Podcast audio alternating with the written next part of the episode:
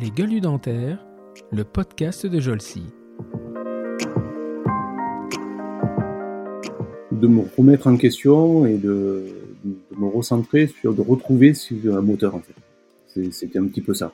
Cette période-là, c'est difficile. J'avais besoin un moteur et je suis tombé, parce que j'avais suivi depuis un petit moment, je tombais sur une proposition d'une association qui s'appelait Poids Plumasie, association d'Angers, qui, euh, alors, Poids Plumasie, ouais.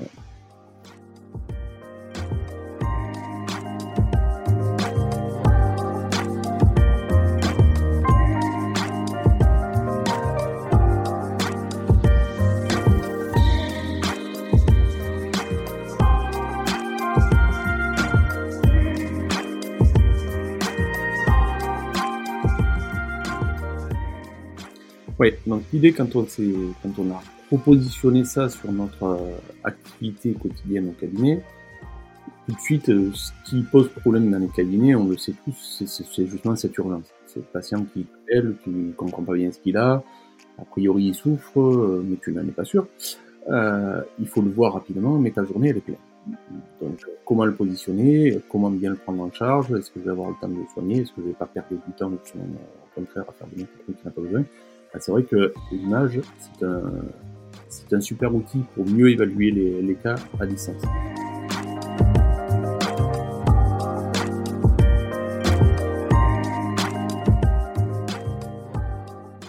C'est pas possible, c'est pas pensé comme ça. C'est-à-dire que volontairement, nous, euh, on ne laisse pas un patient se, positionner. Tu vas te retrouver euh, comme ça. Alors déjà, avec les travers de Doctolib, c'est qu'un patient, s'il se positionne tout seul, il faut pas oublier, il se dépositionne tout seul aussi, très facilement. Il, estime être libre, en fait.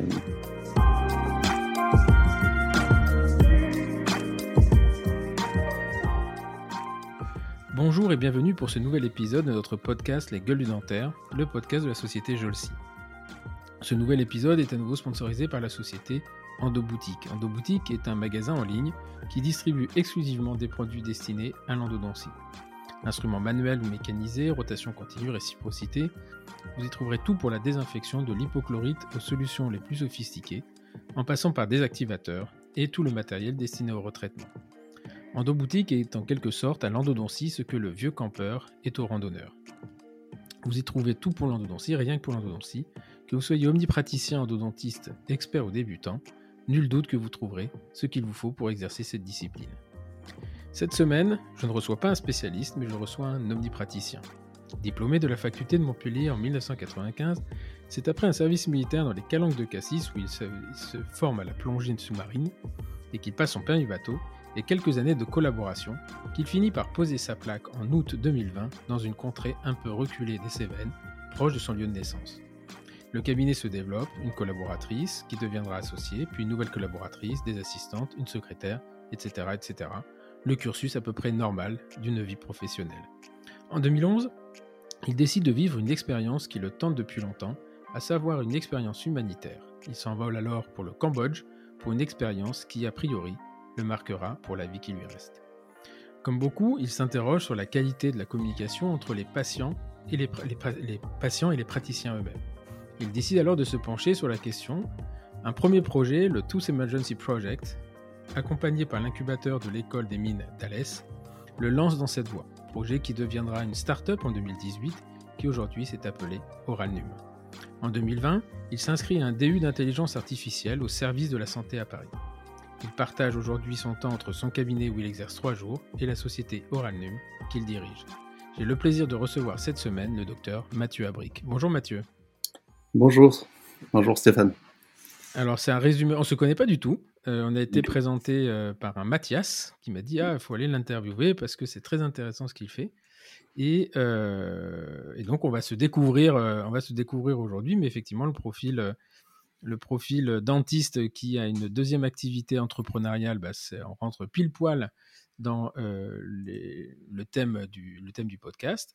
Et c'est un vrai plaisir de, de, te recevoir ici. Mais c'est un plaisir partagé et je remercie encore Mathias pour cette mise en, en relation. Alors, tu m'as dit avant hein, que tu n'es pas, pas un causant, tu es plus un taiseux apparemment. donc, c'est un exercice difficile. Pas tout à fait ça, mais oui, un peu. voilà, donc, c'est un exercice un peu difficile pour toi, mais euh, Et voilà, et je t'ai dit que justement, j'avais regardé un peu ce que ce qu'était ta société Oral Num, que j'ai pas forcément tout compris, et que bah, ça allait être un très très bel exercice pour toi justement de, nous le présenter, parce que derrière, je crois que voilà, c'est le CV moi qui m'a intéressé surtout, le début d'intelligence artificielle à la santé, voilà pourquoi c'est venu, en quoi l'expérience au Cambodge t'a fait penser à ça, ou est-ce que ça n'a rien à voir? Donc tout ça, on va on va en parler dans ce, dans ce podcast. Alors, avant de commencer, bah, je, vais te laisser te, demander de te présenter. Donc, qui est Mathieu Abric, présenté par Mathieu lui-même? Alors, Mathieu Abric, présenté par Mathieu lui-même. je suis donc euh, chirurgien dentiste, ça installé depuis 2000, pas 2020, comme, tu l'as dit. Ah, euh, je suis un, gardois, quelqu'un du Sud, qui aime le Sud, qui aime le, son soleil du Sud. Euh, donc, après un service militaire et des études à Montpellier, ben, j'ai, je suis allé m'installer en fait assez près de l'endroit où je suis né. je vis d'ailleurs toujours dans un, dans un masque qui appartient à ma famille. Euh, j'ai eu une activité euh, qui a été assez classique euh, de praticien pendant des années, une vie familiale sympa avec des hauts et des bas. Et puis il y a un moment où effectivement je suis parti faire une, mission, dont on parlera je pense tout à l'heure, qui m'a mis en avant une problématique que je rencontrais là-bas, qui est celle de, de la transmission d'informations entre un patient et, euh, et son dentiste. Et en réfléchissant euh, à ce problème-là pour essayer de, de, lui trouver des solutions euh, dans le cadre de la mission que j'avais faite, j'ai aperçu qu'en fait ce problème je l'avais depuis tous les jours, depuis toujours dans mon cabinet et qu'on a dans tous les cabinets. Et c'est devenu de plus en plus présent et puissant avec, avec notamment la crise de Covid, c'est qu'on a du mal à recevoir de bonnes informations de nos patients pour nous donner de bons rendez-vous. Et j'ai eu l'idée folle de, voilà, de me lancer dans un projet un petit peu délirant parce que c'est parti, ça part assez loin, on a, on a plein d'idées. Euh, au début, quoi, pensant que c'était quelque chose d'assez simple et que tout en étant dentiste, on pouvait très bien faire autre chose à côté. Bon, mmh. après, je me suis aperçu que effectivement c'était énormément de travail, du coup je me suis accroché. Je suis quelqu'un d'un peu, voilà, dans la présentation, je suis quelqu'un de têtu un peu. J'avoue que quand j'ai une idée en tête, ben, j'ai un petit peu tendance à vouloir aller au bout. Euh, et du coup, ben, je me suis accroché et ça a donné ben, quelque chose de sympa qui est au Radium aujourd'hui et qui est une solution qui, qui commence à, prendre, qui est assez sympa. Ok. Alors, on va, euh, euh, on va recommencer depuis le, le, le, départ. Donc, tu dis, tu es un, gardois, hein, c'est ça qu'on dit? Un gardois, oui. un gardois, j'ai dit 2020 dans ma. C'est ma dyslexie. donc, tu es un gardois, c'est-à-dire que tu, tu, tu es un enfant du Sud, en fait. Ah, tout à fait, je suis né donc, euh, dans les Cévennes, une partie un petit peu montagneuse, mais mes grands-parents étaient plus dans la, dans la plaine. Mes parents étaient, étaient pharmaciens, dans un petit village à Génolac, et j'ai eu une enfance qui était assez sympa, dans un cadre euh, assez sympathique. Les Cévennes, c'est une très belle région, une région qui est à la fois montagneuse, mais qui s'ouvre facilement sur la, sur la mer, dans la région de Montpellier. Et euh, j'ai aussi pas mal passé de temps autour de Toulon, nos habitudes on, les, a toujours. Donc j'ai toujours aimé ce, ce point du sud. D'accord. Et, euh, donc tu pars, euh, euh, tu fais ton, toi tu, fais ton collège, enfin ton école, c'est quoi, des écoles communales, enfin c'est tout petit. Ouais, non, c'était pas si petit. C'était un, village qui drainait pas mal de, gens, donc il y avait, il y avait les, le primaire et le collège dans le village. Alors le collège, bien sûr, il y avait une classe par, par niveau, hein, mais mmh. ça fait pas beaucoup, mais c'est du coup c'est des, des super relations que, que, tu gardes parce que je me suis installé à, quoi, 60 km de mon village et je, je soigne toujours des, anciens copains, du, collège. ouais. Et ça, et ça c'est super sympa. Ça.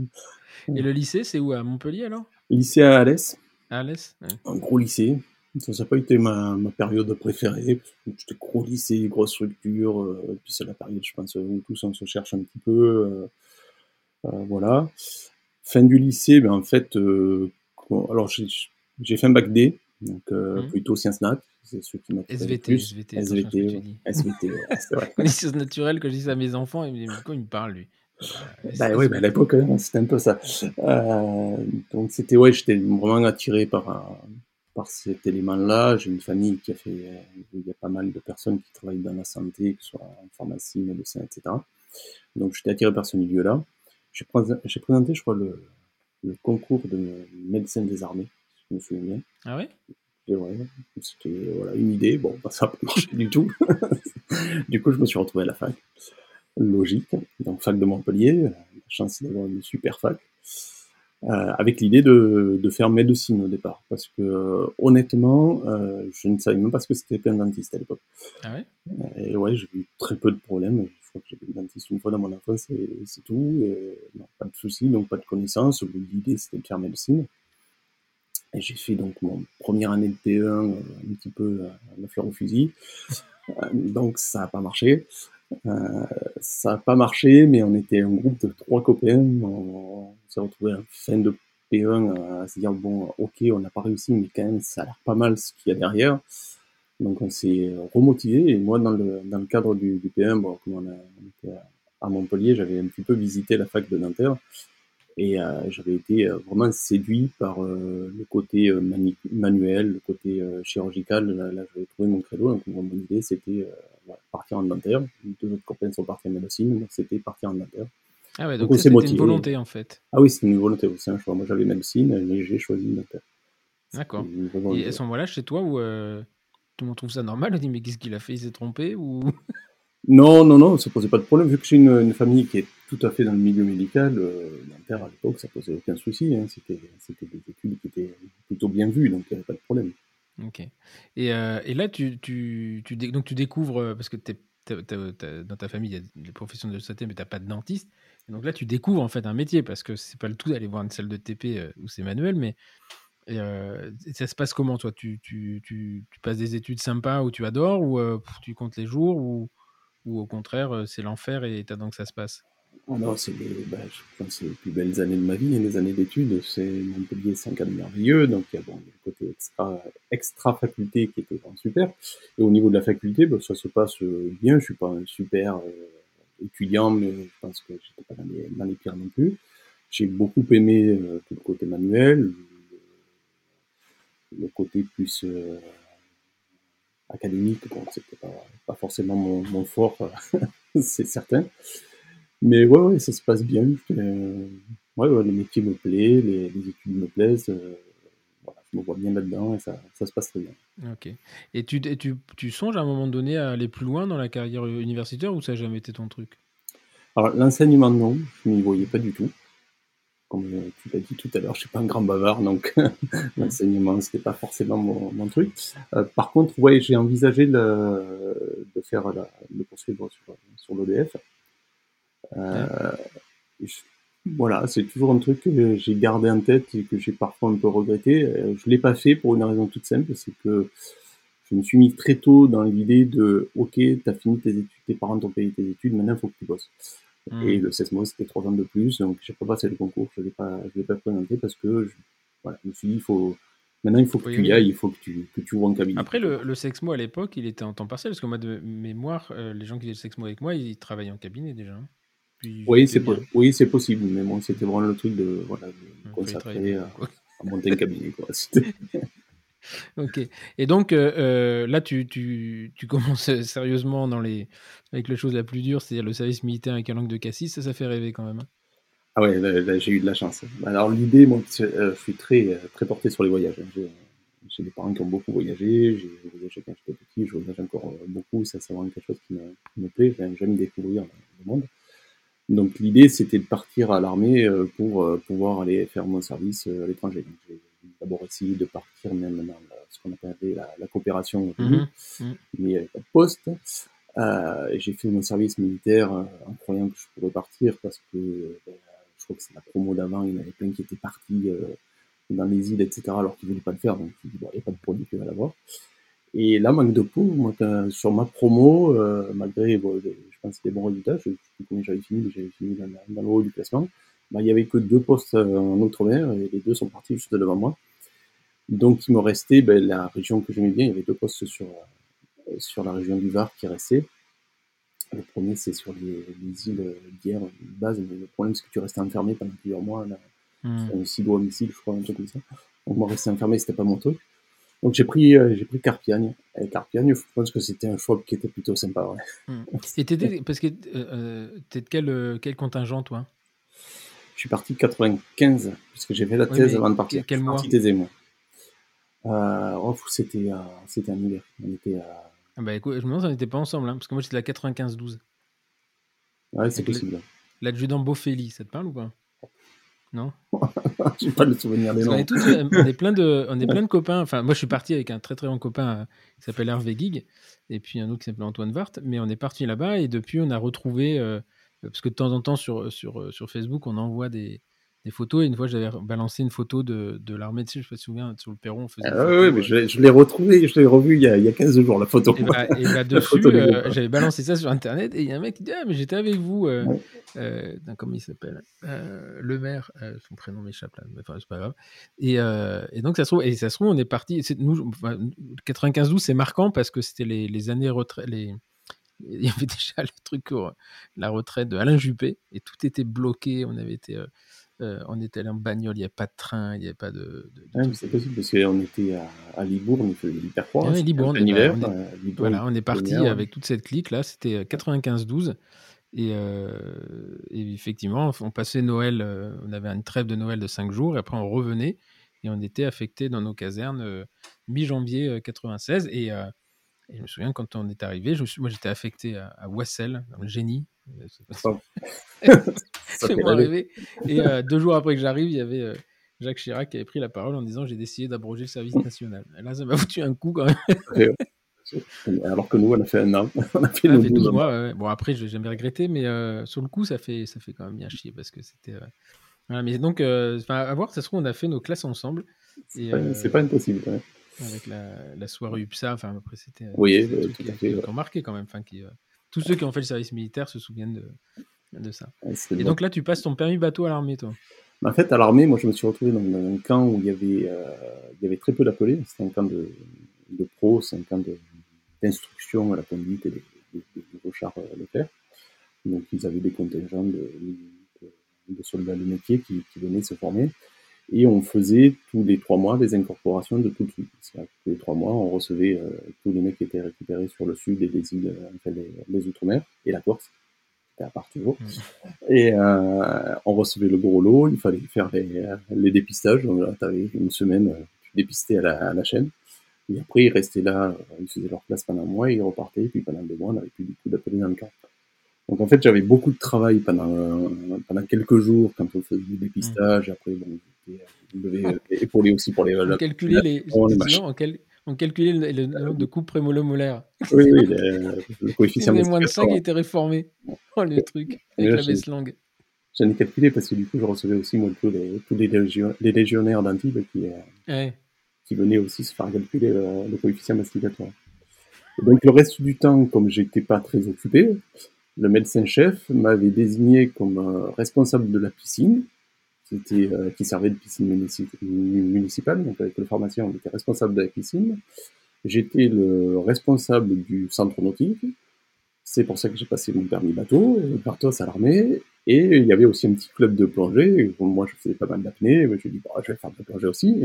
j'ai passé mon, mon, brevet, mon premier niveau de, de plongée dans les calanques. C'était merveilleux. Sympa, ouais. Oh oui, puis c'était l'armée, c'était qu'on arrivait euh, avec trois zodiacs dans une calanque, euh, il y avait deux zodiacs qui barraient la calanque, mmh. le troisième, on plongeait, personne n'avait le droit de rentrer. Comme quoi, toi, tout le monde dit on a bien fait d'abroger ce truc-là, mais il y a des choses chouettes. Hein. Moi, oui, j'ai passé un bon moment au service militaire. Ah oui, bien sûr, j'ai passé du bon temps. Et donc euh, après, là, tu te lances dans. Euh, donc tu, tu, après, c'est classique, enfin classique. Tu fais des collaborations. Des, après, c'est classique. Euh, voilà, il faut, faut, chercher la première collaboration. La première collaboration que j'ai faite à Narbonne. Euh, après, ben, sortie de la collaboration, ben, il, faut, il, faut, que je m'installe. Donc, j'ai eu un petit peu des déboires sur les décennies de montagne cabinet. En fait, je suis tombé sur une personne pas très honnête. Donc, heureusement, c'est arrêté juste à temps sur ce projet-là. Du coup, il m'a fallu rebondir, donc j'ai recruté des, des une collaboration. J'ai travaillé pendant deux ans en fait comme un dentiste euh, employé par une mutuelle qui me prêtait à la sécurité sociale des mines pour essayer de relancer les cabinets qui s'étaient effondrés dans la, région de, du nord des Cévennes. Il y en avait un qui avait brûlé, l'autre, dentiste était en maladie depuis plus d'un an, et, le troisième, il était vétus, je l'aurais fait fermer ça allait pas du tout. Mais euh, voilà, ce qui a été une super expérience pour moi, parce qu'en fait, je me suis retrouvé tout jeune, euh, sorti, euh, voilà, à devoir remonter deux cabinets de A à Z, dont un où il fallait racheter tout le matériel. Bah, c'est, je l'ai fait, donc c'était c'était super. Et puis derrière, travailler avec un rythme énorme, hein, parce que les cabinets dentaires et les cabinets médicaux de, sécurité sociale, ça. Là-haut, ça tournait comme faut. Donc ça a été une super une, une expérience très formatrice, qui m'a beaucoup servi après quand j'ai monté mon propre cabinet. donc là, tu t'installes en, en 2000 en fait. En 2000, donc oui, euh, donc à la suite de ça, en 99, euh, je rencontre une formation que mon père connaissait, qui euh, me dit que ben, dans un village que je connaissais très bien, les médecins, les kinés, les pharmaciens ont décidé de se regrouper, de monter un centre médical, ce qui n'était pas très courant à l'époque, il n'y en avait mmh. pas beaucoup. C'est rare. Hein. ils m'ont demandé si je voulais aller avec eux. Bon, j'ai dit ben, super, ouais, je viens avec vous. Du coup, on a, on a battu ce centre médical et c'est là que je me suis installé. en août 2000, on a ouvert le, le centre médical et depuis, j'y suis. D'ailleurs, c'est marrant parce qu'apraprès, tu dis que ta première collaboratrice, euh, ou collaborateur ou collaboratrice, tu la trouves en 2009. Oui, je travaillais. C'est parce que tu voulais pas ou c'est parce que tu trouvais pas? Non, j'ai, euh, bah, c'est-à-dire que j'ai eu très vite euh, beaucoup de travail. Donc, je me suis enfermé dans le travail. J'ai eu mes enfants qui sont nés, mes deux garçons, donc, aussi beaucoup pour occuper. Donc, je me suis enfermé là-dedans. Là-dedans, je travaillais trop d'ailleurs avec un rythme assez infernal, et hmm. ce qu'il ne faut plus faire. Il faut arrêter de travailler plus au quart d'heure ou, ou aux minutes prenez des rendez-vous là, c'est vachement mieux. Donc ça, j'ai fait ça quelques temps. Euh, puis bon, j'ai compris qu'il y avait de toute façon un potentiel. Donc le cabinet, moi, je l'avais fait dès le, dès le, départ pour qu'il y ait deux fauteuils. J'ai mmh. j'ai installé un deuxième fauteuil, j'ai commencé à prendre des remplaçants, des collaborateurs, euh, il en est passé deux, trois, euh, qui étaient des jeunes qui, euh, qui habitaient Montpellier, donc qui trouvaient que Montpellier, à 40 minutes de, de ça faisait trop loin. Donc c'était mm. pas. Il voulait s'installer à tout à Montpellier. Quelques années après, il est revenu dans le Mais bon. Euh, et puis j'ai fini par tomber sur euh, sur Caro, qui est une, euh, une fille géniale qui arrivait de de Lille, donc vraiment. ouais, on était, on, on, se ressemble pas du tout, Caroline et moi. C'est assez marrant. et qui donc cherchait une collaboration parce que son, mari est, de Nîmes, donc de, de la région des Gardois, il redescendait de l'Algar. Et donc ça a commencé par une collaboration, puis ça, ça a fini en association, et voilà, on travaille toujours tous les deux ensemble depuis. Et ça se passe super bien. Ok, et là, en, donc euh, deux ans après, finalement, en 2011, tu dis euh, je décide de faire un truc que je voulais faire depuis longtemps et de l'humanitaire. Oui. donc ça vient d'où euh, Pourquoi tu as voulu faire ça et, comment ça s'est passé? Comme je te l'ai dit, j'ai toujours beaucoup voyagé des voyages classiques, des voyages un peu plus typiques, où je suis parti dans des pays qui sont peut-être moins fréquentés, des Pakistan ou des trucs comme ça. Et euh, donc j'avais cette volonté, moi j'ai toujours eu cette volonté d'aller de, de me rendre utile, puis de voir les choses de l'intérieur, pas de, pas de rester simple spectateur, de pouvoir participer. 2010, c'est une période familiale difficile, j'ai divorcé, donc ça a été une période un peu trouble et j'avais besoin de, voilà, de me remettre en question et de, de, me recentrer sur, de retrouver sur un moteur en fait.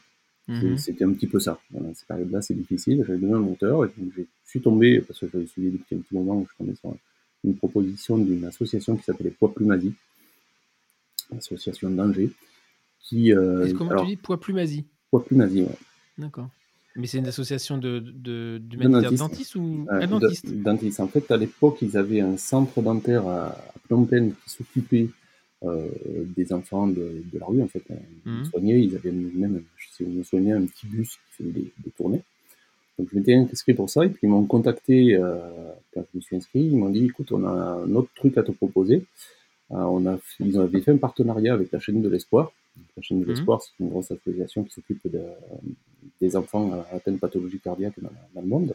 Mmh. La chaîne de l'espoir avait monté à Phnom Penh, à, à Kelmet, l'hôpital principal de, de Phnom Penh, euh, un centre de cardio pour les enfants, on appelait ça le pavillon des enfants. Donc ils avaient des cardios qui, travaillaient sur place. Donc, dans ce cadre-là, c'était un petit peu différent de ce que fait d'habitude la chaîne de l'espoir. Parce que normalement, mmh. ils récupèrent les enfants, ils les font soigner en France, puis ils les renvoient mmh. sur le pays. Et là, au Cambodge, ils avaient un, un centre. Ils lâchèrent sur place. Alors, des fois, ils l'ont déplacé, mais ils essayaient de faire un maximum de trucs sur place. Et il s'était rendu compte que le problème dentaire euh, chez ces patients-là était euh, assez catastrophique et souvent une grosse contrainte, surtout quand ils voulaient faire de la chire. Donc ils ont monté un cabinet dentaire dans le centre euh, du pavillon des, des, enfants. Il y avait deux fauteuils, un fauteuil qui était occupé par une dentiste locale euh, et un fauteuil qui était euh, à occuper par des dentistes intervenants de, de l'extérieur. Et donc le propriétaire s'était associé avec eux et voulait leur fournir bah, il y avait déjà le matériel là-bas. il y avait le matériel, enfin, il y avait le matériel, il n'y avait pas tout, il n'y avait pas la radio notamment. ça, c'était problématique. Voilà, mais moi, il y avait du matériel de base. Alors, c'était, c'était, voilà, très particulier. Ça a été une, expérience à la fois merveilleuse et parfois dure, parce que justement, le matériel était quand même assez limité, même si c'était du, bon matériel. Il y avait un assistant qui était génial, hmm. qui était super. Mais le, problème, c'est que c'était dans l'organisation. En fait, tous les matins, euh, je recevais un flot de patients. Il y hmm. avait en général une trentaine de gamins qui arrivaient tous les matins. Ils arrivaient, on ne savait pas d'où. Mais voilà, c'est ce qui était prévu. Il fallait que je les dépiste dans la matinée.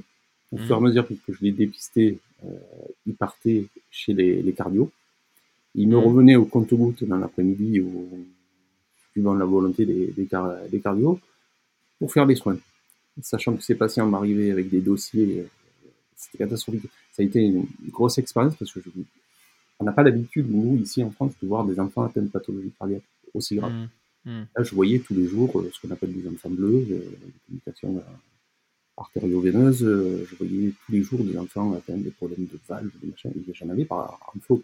Donc des, des, patients où tu sais que, bah, effectivement, il va falloir les soigner, sinon il y a un problème. Faire des conneries, ouais. Or, le soir, ils repartaient, et ils repartaient à l'autre bout du Cambodge, et ils ne revenaient pas avant un ou deux heures. Et ils allaient dans des régions où il n'y a absolument pas de dentiste, puisqu'il y a des dentistes au Cambodge, Cap Phnom et dans deux villes, une de, deux principales villes, on peut trouver des dentistes, mais c'est très rare. Donc c'était euh, tous les jours euh, très dur de te dire, euh, de voir passer des enfants, de voir le bilan cardio, la plupart souvent n'étaient pas opérables, et quand tu voyais l'état de leur bouche, des fois, c'est pas possible. Et, oui, mais dans ces cas-là, parce que là, en fait, tu as quoi? Tu as, 20 minutes pour leur remettre la bouche en état. Enfin, ça n'a pas de sens. Ça, ça, ça, alors, ça a du sens des fois. Il y a des fois, il y a des choses évidentes que tu peux vraiment faire. Et, hmm. Tu sais que tu vas rendre service. Et puis, il y a des fois où, effectivement, ça n'a pas de sens. Les, les polycaries, les quatre secteurs atteints, euh, ben voilà, tu, tu, sais que tu peux pas tout faire. Ne serait-ce que pour l'enfant, tu ne peux pas lui, lui, arracher toutes les dents en une seule séance, c'est pas possible.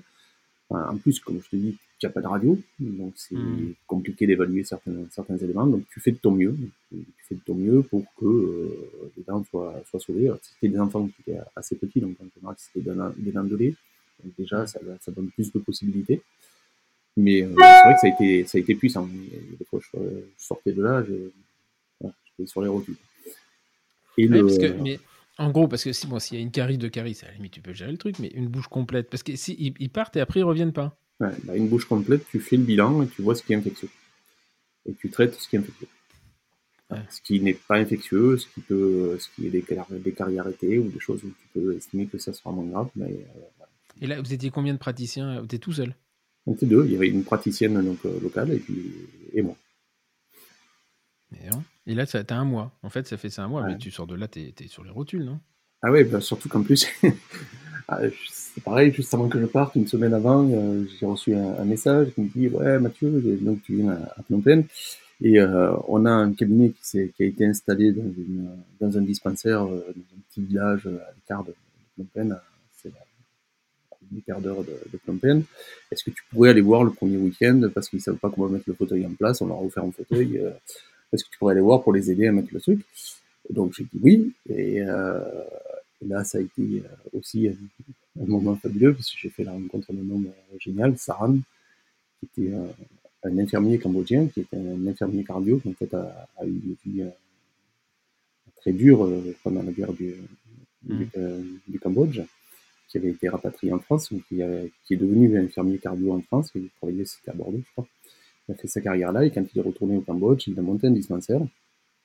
Il avait perdu toute sa famille, mais il a monté un dispensaire pour essayer d'aider les enfants et il prenait notamment euh, en convalescence les, les enfants qui sortaient de, du centre de, de. Et il a monté ce dispensaire, on lui avait offert donc, un fauteuil dentaire euh, qui était tout neuf, donc j'y suis allé pour voir, pour le mettre en place. Donc on l'a mis en place, on a, on a fait des marvels le premier jour. Du coup, le deuxième jour, il m'a dit bah, Tu restes, tu, tu vas en soigner quelques-uns. Donc le dimanche, j'ai soigné. Et puis quand il m'a ramené, il m'a dit, tu sais Mathieu, ça m'arrangerait si tu venais euh, le week-end prochain. Et du coup, j'ai fait tous les week-ends là-bas. et c'était tellement merveilleux que euh, voilà, c'était assez, mm. c'était assez génial parce que Sarah, c'était un homme extraordinaire. Quelqu'un qui avait compris ce que c'était que, que d'aider les gens. Mm. Ah, et là, tu es toujours en contact avec eux ou Non, Saran, j'ai perdu tous les, tous les contacts. C'était très compliqué parce qu'il n'y avait pas de liaison internet ou quoi que ce soit. Moi, je n'ai pas pu repartir en mission humanitaire parce qu'il y a eu tout le reste qui s'est passé, qui me prend beaucoup de temps et qui fait Ouais. que euh, je me suis lancé sur d'autres d'autres projets, mais c'est quelque chose qui m'a énormément marqué. Ok. Et donc tu dis en fait en, en revenant que euh, alors par contre les, les, euh, les gamins tu leur parlais comment? Parce qu'ils parlent pas anglais, ils parlent pas français. J'avais l'in- j'avais l'interprète. Ah bien putain c'est compliqué en plus. hein. Ah, Tu avais l'interprète et tu avais, tu soignais les enfants toujours avec ta mère à côté, parce que faut savoir qu'au Cambodge, normalement, tu ne touches pas la face de quelqu'un. C'est Ah ouais? ah oui, agressif pour eux de se faire toucher la face. Donc, donc tu es dentiste, tu as le droit, mais il faut qu'il y ait la présence de la mère. Et l'autre élément qui était très déconcertant au début, c'est qu'au au Cambodge, on n'exprime pas euh, la tristesse euh, ou des choses comme ça. Plus ça va mal, plus tu souris. Donc, as- ah il faut, faut le savoir, au début, c'est déroutant. En fait, quand tu avais une maman qui revenait de la visite cardio dans l'après-midi avec un enfant qui avait un dossier euh, catastrophique, elle était, elle faisait tout pour sourire. Donc, tu te disais, bah, ça va bien. Ouais. Et tu vois le dossier, tu comprenais que non, non, non, elle sourit parce que ça va pas du tout. Ouais, c'est dingue ça. Et là, il te faut, toi, il te faut pas exprimer, toi, de la tristesse. Faut pas la, enfin, voilà, tu dois avoir de l'empathie, il faut pas Mhm. tomber dans, dans le jeu. Il faut, toi aussi, euh, faire comme si tout allait bien. Euh, c'est pas trop facile, c'est pas très facile pour nous, on n'est pas habitué à ça. On n'est Ah, pas habitué à ça. Non, Mais c'est, voilà. faut aller vite, faut aller vite dans une langue qui est pas la tienne. L'interprète, t'es pas sûr que d'ailleurs elle traduise, euh, enfin même son métier, euh, tu sais pas trop ce qui se dit. Et puis, il y avait mon anglais aussi qui était pas top, donc. Ah peut-être tu parles en anglais à la, Ah oui, oui, oui. à l'interprète. ah ouais. Un interprète en anglais. Et, et, et, et Sanat là, lui, il parlait français. Ça rentre parler français. Ah. Il parlait super bien français. Ah bah remarque lui, il a vécu. Il a vécu, oui, il a vécu longtemps en français. Et donc, euh, euh, et là, en fait, dans ton, dans ton CV, il y y a une ligne qui dit euh, je me suis, En rentrant, j'ai rédigé un, un rapport et je prends conscience à ce moment-là de la difficulté de communication. Bon, on peut comprendre que de l'anglais au Oui. cambodgien en français, il y avait des difficultés, mais que, comment ça te vient cette idée de. de... Enfin voilà, j'ai- l'impression qu'en fait, c'est un peu ce, ce retour euh, qui, déclenche le- la, la suite, quoi. Ça a déclenché une réflexion. Quand je suis revenu, euh, l'association m'a dit est-ce que tu peux rédiger un petit rapport et nous dire ce qui pourrait être amélioré et ce qui pourrait être changé. Donc je me suis mis dessus, je l'ai rédigé, mon rapport. Et en rédigeant ce rapport, en fait, quand je l'ai relu après, quand je l'ai revu, dis en fait ce qui manque euh, vraiment dans l'organisation, c'est que en fait j'ai du temps, j'ai une journée complète. Mais sur cette journée complète, je ne soigne que quelques heures l'après-midi. Mhm. Donc c'est pas bon, je perds beaucoup de temps de soins au profit de temps de consultation qui se passait, où j'avais du temps, où j'ai, voilà. Donc l'organisation, ça serait d'avoir les infos sur l'état de la, de la bouche des patients avant qu'ils arrivent, que la veille, j'ai un bilan de qui va venir, combien ai, euh, Mhm. qu'est-ce qu'ils ont dans la, dans la bouche. Et de cette manière-là, dès le matin, je pourrais me débrouiller pour en récupérer certains et les, les soigner et faire beaucoup plus de soins dans la journée, en fait, euh, moins de temps Mhm. perdu et plus de temps de soins. Donc ça, c'était l'idée. Puis bon, le problème, c'est qu'ils sont dans la brousse. Hein. Le Cambodge, c'est euh, voilà, c'est des, des petits villages perdus euh, euh, avec très peu de moyens de communication. Donc quand on a discuté des moyens de communication, enfin, le moyen qu'ils avaient d'accès aux, soins, c'était les dispensaires où il y a en général un infirmier, parfois un médecin. Donc l'idée, c'était se dire, bon, ben, le patient qui va être envoyé à Phnom Penh pour son contrôle cardio, est-ce qu'on ne pourrait pas, à la base, lui demander au niveau de l'infirmier ou du médecin de faire un bilan dentaire, de Mhm. récupérer au moins des informations et qu'on nous les transmette. Pour les transmettre, ben, voilà, on dit à une époque où tout passe par les ordinateurs, les smartphones, donc le, le plus logique, c'était d'avoir un dossier numérique qui soit transmis. Et comme on avait euh, la problématique de la compétence de la personne qui récupérait les données, qui n'était pas du tout formée au notaire, il fallait l'aider. Et c'est là qu'est venue la, la base, donc c'est ce qui a créé le Tofu Emergency Project.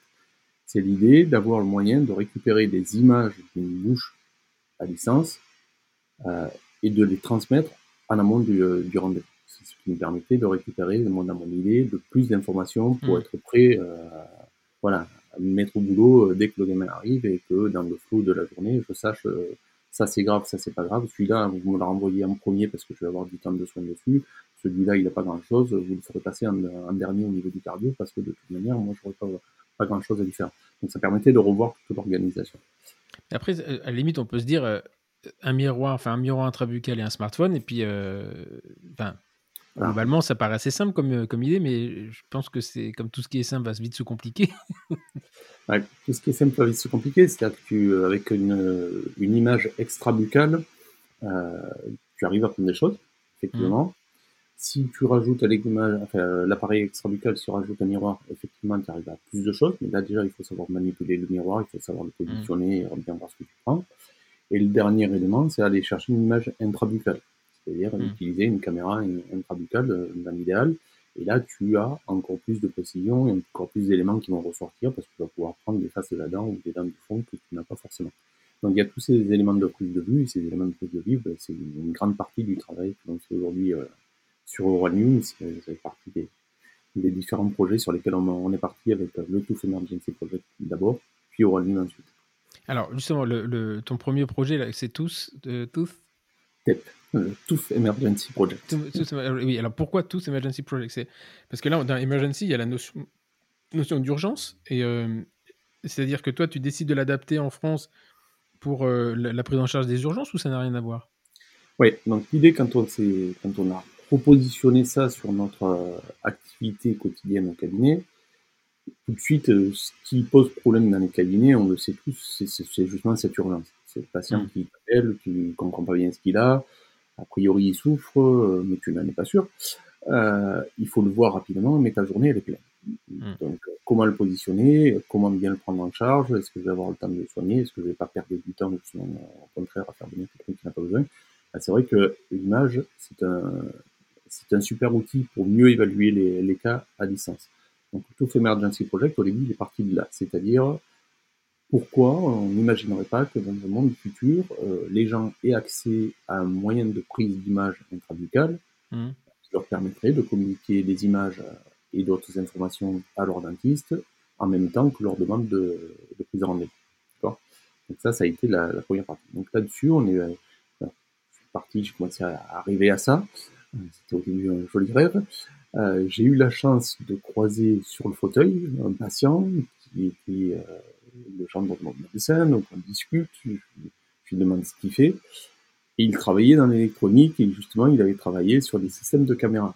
Je lui crois que c'est faisable de faire une caméra qui serait pas chère et qu'on puisse euh, voilà, imaginer de distribuer à tout le monde. Euh, euh? Ben, on, peut, on, peut, essayer, il faut y réfléchir. Euh, donc lui, il était alors, il n'était pas vraiment électro-technicien, il s'occupait d'une entreprise, il faisait plus du montage, etc. Et il me dit, bon, enfin, on réfléchit, on se dit, bon, il faut quand même, derrière, il y a aussi de l'informatique à mettre. Il me dit, ben là, j'ai un super copain qui est, qui est informaticien et qui est un très bon informaticien qui m'a fait rencontrer Christophe. Donc le, le premier euh, a fini par abandonner le, projet pour une famille il n'approchait pas trop au truc. Et par contre, Christophe, l'informaticien en question, euh, qui est devenu un très bon ami et associé, euh, lui a, a, vu le projet comme quelque chose de, de très bien et a accepté de, de s'associer à moi et d'essayer de, monter un projet. Donc on a travaillé en fait pendant un certain temps, euh, comme ça, enfin pas un amateur, mais sans monter de société. Donc là, si je comprends bien, je vais te couper, est-ce que je comprends bien À ce moment-là, toi, ton idée, c'est de faire euh, une, une caméra intrabucale euh, 50 à 10 balles que les gens pourraient l'acheter en pharmacie pour pouvoir communiquer avec leur dentiste. Enfin, je parle, j'imagine, j'imagine ça comme ça, quoi. Tout à fait. Donc ça, c'est la, ça, c'est la base de l'idée. Donc là-dessus, on a commencé à beaucoup réfléchir, à voir si c'était faisable. Alors, techniquement, c'était faisable. Au niveau prix, euh, on, a eu de, on a eu de tout. Euh, ça paraît faisable si tu le fais en Chine, c'est beaucoup moins faisable si tu le fais pas en France. Mais bon, on n'y connaissait rien en électronique, mais on a travaillé là-dessus euh, ensemble. On a, on a cherché, on a eu la chance de. Ça me fait marrer ça parce que tu sais, en fait, on est tous là. C'était une idée. Alors tout de suite, tu vas sur Internet et alors là, tu te dis, mon Dieu, comment je vais me retrouver? Alors, tu tapes fabrication de caméra, j'imagine, tu tapes fabrication de caméra sur Google, puis tu passes déjà la nuit à voir tout ce qui peut se faire. Tout à fait. Alors Christophe avait quand même des bases. Hein. Lui, informaticien, donc il a quand même des bases. Il est fort comme moi. Mais bon, il y avait tous les trucs d'optique et tout qu'on ne connaît pas, donc bon, on s'est un petit peu renseigné, on nous a expliqué, ben, si vous montez un projet, l'idéal, c'est d'aller sur des incubateurs. Et on avait la chance à Alès d'avoir un incubateur, qui est l'incubateur de l'école des mines. L'école des mines, mmh. c'est une école d'ingénieurs, qui est une grosse école, et qui est euh, un incubateur qui est plus porté sur les projets, justement, un petit peu techno, euh, qui font intervenir du hardware ou des, choses comme ça. Donc, on est allé vers, vers eux, on est allé vers eux. Et euh, ils nous ont accepté comme, euh, comme entreprise, comme projet à incuber. Donc on a passé trois ans euh, avec, avec l'incubateur d'école de mine, où ils, ont, bah, ils nous ont appris énormément de choses qu'on ne savait pas. que ce soit des choses sur sur le, juridique d'une société, sur la création d'une start-up. ah oui, donc ça va au-delà de, au-delà de l'électronique, c'est-à-dire qu'ils ont, c'était vraiment un incubateur de société. Parce qu'on ah on pense à un incubateur technique, quoi. Alors il y, avait le, il y avait le technique, il y avait un accompagnement technique, mais il y a aussi tout l'accompagnement qui est autour. C'est-à-dire que pour eux, un projet, c'est pas simplement, bah, vous avez ah. un truc, c'est, bah, il y a un objectif, il y a, il y a un but, il faut que ça, faut que ça donne une société à la sortie, etc. Donc ça, c'est et ils ont les, ils ont les outils pour ça, les formations pour ça, ils nous ont ouvert pas mal de portes. On a même fait, euh, euh, comment ça s'appelle C'est un grand salon de la, de la technologie à Paris. Et euh, donc c'était c'était assez sympa. Donc on a pas mal travaillé là-dessus. Quand on a commencé à, à prendre des images un petit peu, donc j'ai testé au cabinet avec des caméras qu'on avait achetées ou avec les, premiers projets qu'on faisait, les premières maquettes. Euh, on s'est vite rendu compte euh, que c'était très bien, mais que les patients ne savent pas tenir une caméra dans la bouche. Ils savent pas le faire. Il y a ça. Et la deuxième chose, c'est que euh, quand ils prennent des images, ils vont être très impressionnés par l'énorme plombage mmh. gris, mais qui va pas si mal que ça. Et par contre, le petit point de carré, ils le voient pas. Mmh. Même si ça passe sur l'image, ils le voient pas forcément. Donc on avait un problème là-dessus, c'est qu'on s'est dit, ok, on va pouvoir leur permettre peut-être de prendre des images, mais est-ce qu'ils vont savoir nous envoyer les, bonnes images? C'est pas sûr. Et c'est là que, toujours pareil, au niveau de l'école des mines, il y avait un gros laboratoire d'IA qui, se montait sur justement l'analyse d'images. Donc on a pu échanger avec eux, on a pu discuter avec des, professeurs euh, qui travaillaient sur ces sujets-là et qui nous ont montré, nous ont démontré tous les possibles de, de l'intelligence artificielle, surtout en images, en reconnaissance d'images. Et là, ça fait rêver. Donc ça nous a mmh. beaucoup plu. Donc c'est pour ça que moi je suis un petit peu parti dans cette, euh, dans cette direction-là et que j'ai du coup trouvé la formation euh, que je recommande, hein, la formation euh, d'IA par Descartes, d'IA en santé. C'est super. C'est vraiment très très bien fait. C'est Laurent Marchand qui, qui, fait ça. Alors justement, qu'est-ce qu'on apprend là-dedans? Parce que c'est l'utilisation de l'IA ou, ou, son fonctionnement? Non, alors le, ce que je trouve génial avec cette formation-là, ce diplôme-là, c'est qu'en fait ils ont se sont euh, attaqués à une problématique qu'ils connaissent bien dans l'IA, c'est que les projets d'IA en santé, hmm. euh, ils ont trois facettes en fait. La facette très techno, l'IA, les mathématiciens, les informaticiens. Hmm. Nous, on n'y connaît rien, mais il faut des gens très, très pointus là-dedans.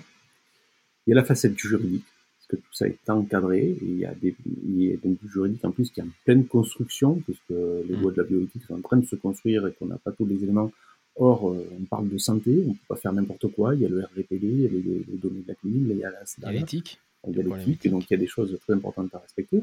Et ça, c'est une facette que les mathématiciens et les professionnels de santé ne connaissent pas. Et puis, il y a le professionnel de santé, c'est pas le tout de faire de l'IA. Euh, il faut savoir ce qu'on va chercher, il faut avoir ses connaissances médicales pour savoir ce qu'il faut détecter sur une image ou ce qu'il faut détecter dans un texte, etc. Et ça, c'est le professionnel de santé qui le font. Et ils ont créé une formation où ils réunissent les trois. C'est-à-dire que dans la même formation, en même temps, ils prennent des gens issus des, des, étudiants qui sortent d'écoles d'ingénieurs, des mathématiciens. Il y a à la fois des gens qui arrivent du juridique, des gens qui arrivent donc, des professionnels de santé. Moi, à l'époque, j'étais le, seul dentiste et le premier à l'avoir fait. C'était un petit peu particulier. Et ils nous mettent dans, une formation où ils vont, alors en fait, ils vont à chaque séance, euh, on, s'ouvre sur une, problématique de l'IA à la fois sur le côté euh, purement techno, juridique et santé, euh, avec un exemple, et une société qui à la fin présente une solution et fait faire un exercice où on se met par groupe, mixte, et où on va réfléchir sur les solutions qu'on pourrait apporter à tel ou tel problème en respectant à la fois le côté médical, le côté techno et le côté juridique.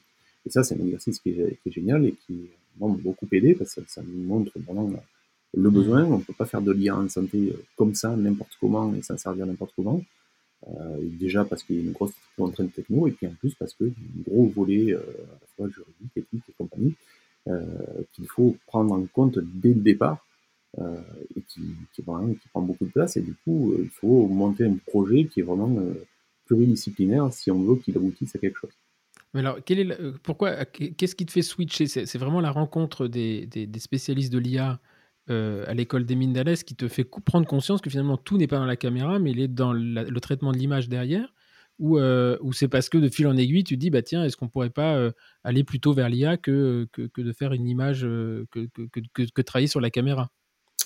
Ouais, C'est de la réflexion. C'est toujours pareil. Je pars toujours du principe que si j'apporte un outil euh, à un dentiste, faut pas que cet outil euh, lui fasse perdre du temps, euh, etc. Euh, sinon, ça n'a pas d'intérêt. Il faut qu'il soit efficace. Dans ma problématique, euh, si mon patient m'envoie 10 minutes de, de vidéo de sa bouche, ça ne m'intéresse pas. Euh, S'il m'envoie 5 photos et qu'il n'y a pas les bonnes photos, ça ne m'intéresse pas non plus. Donc il fallait que j'aide le patient, que je trouve un outil qui lui permettait d'avoir la, la bonne solution. Donc l'IA euh, s'est imposée parce qu'on parlait beaucoup à l'époque. Moi, je disais pas mal de choses sur, sur ces, sur ces éléments-là. On avait aussi en plus euh, sur Montpellier un projet qui se montait qui, était Identech, qui n'utilisait pas de l'IA mais qui était aussi dans du télédiagnostic avec des caméras. Donc tout ça, ça a amené une réflexion et moi c'est la curiosité hein, qui m'a envoyé sur, l'IA et puis des rencontres. On a eu la chance aussi de, pouvoir échanger avec le LIRM qui est un gros gros laboratoire euh, de, de techno à Montpellier où il y a beaucoup de bien. Et quand on voit ce qu'ils arrivent à faire euh, sur des trucs tout bêtes, là, ils nous montré une fois un, un projet qu'ils avaient pour compter euh, les poissons euh, sur la barrière de corail, et ils expliquaient que ben, ils avaient des chercheurs, qui, des chercheurs qui depuis des années plongeaient en bouteille avec un petit carnet, un petit truc, et qui notaient mmh. Euh, les poissons, leur catégorie et tout. Et puis là, ils ont inventé un petit truc qui a juste un filmant, on compte tous les poissons. Et ils gagnent un temps fou. Ils, voilà. Donc, quand ils on la précision en plus. Voilà, et la précision. Quand on voit qu'ils arrivent à faire ça, on se dit, mais pourquoi il y aurait pas un truc qui irait me chercher des caries sur les, sur les dents et, et dire aux patients, tiens, regarde celle-là, on voit la mmh. Parce que, à mon avis, euh, ça va lui plaire. Donc c'était ça, c'était ça l'idée. Alors ce projet, on l'a, on l'a poussé assez loin, hein, parce qu'on on a travaillé donc sur l'IA après. Euh, des financements, on a. On a T'es fait, financé par qui à ce moment-là? Par le, par le... Au début, c'est quand on nous montre la, cré... la, création de la société, c'est personnel, avec, euh, avec un, prêt, un prêt de la région, un prêt intéressant, mais qui, qui est un prêt perso. Hein. Hmm. Ça, donc on s'est retrouvé là, là, quand on a monté la société, on est, on est devenu quatre. Jusque-là, on était deux, il y avait Christophe et moi. Et quand on a monté la société, euh, on deux autres associés qui sont rentrés, dont un dentiste, Olivier, euh, qu'on a rencontré parce qu'en fait, Olivier, il, il, avait un petit peu les mêmes idées que moi, mais il était sur Angers. Nous, on, est, donc, on, on, a échangé. Euh, je crois que le point de départ, c'est qu'on les étudiants de l'école des mines avaient fait un sondage dans le cadre d'une mission qu'ils faisaient pour nous, un sondage auprès des dentistes pour savoir euh, s'ils seraient euh, prêts à, à, utiliser ce genre de, de solution. Et lui, euh, quand il a vu ça, il dit, c'est exactement ce à quoi je pense, moi, ce que j'aimerais. Donc, il a essayé de nous contacter, et c'est comme ça qu'on s'est rencontré avec Olivier.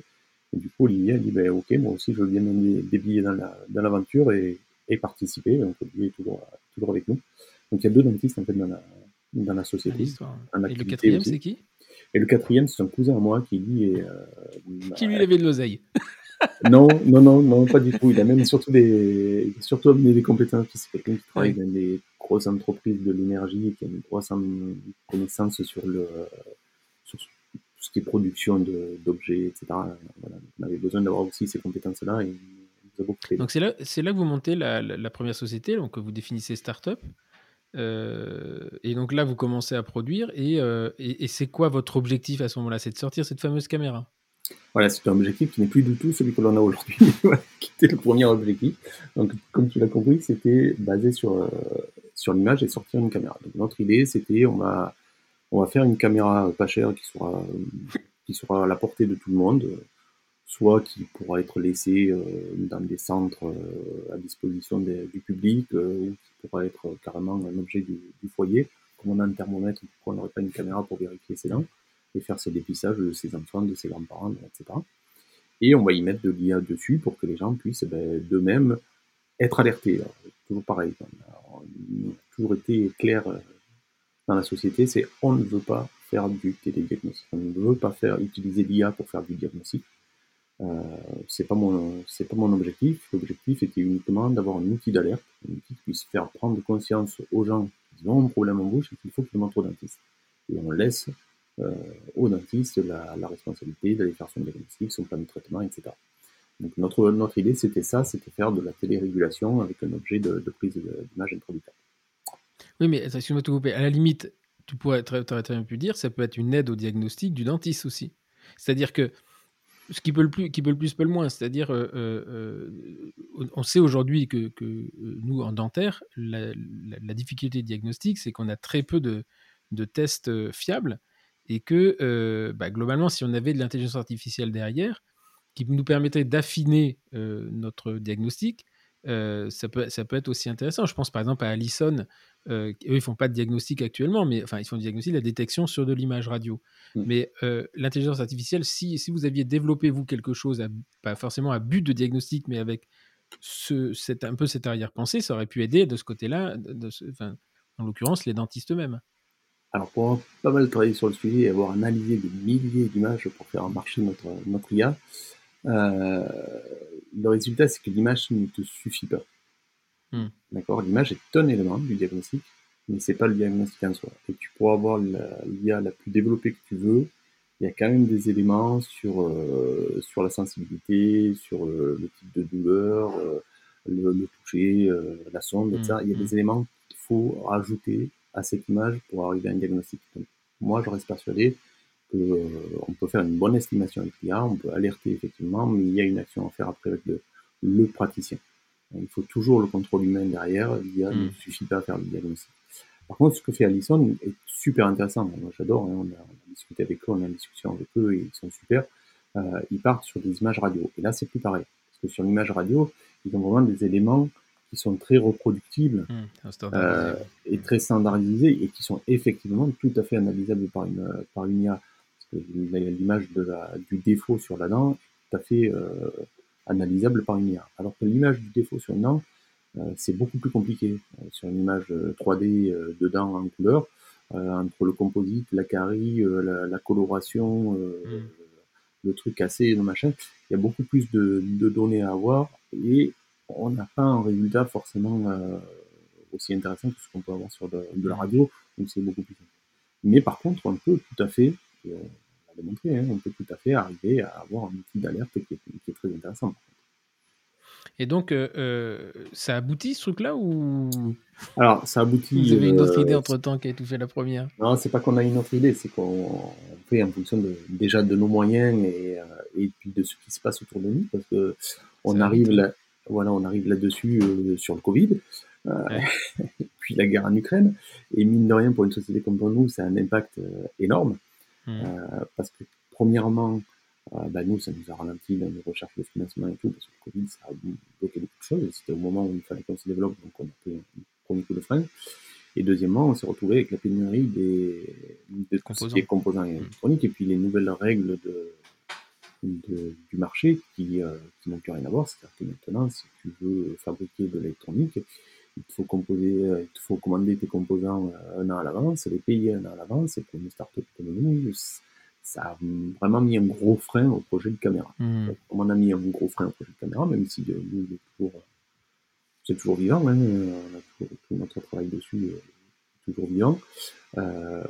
on a développé parce qu'en parallèle de, la caméra, ben, on a aussi euh, commencé à réfléchir à comment on va l'utiliser, cette caméra, comment on va faire le mm. lien entre le patient et le dentiste.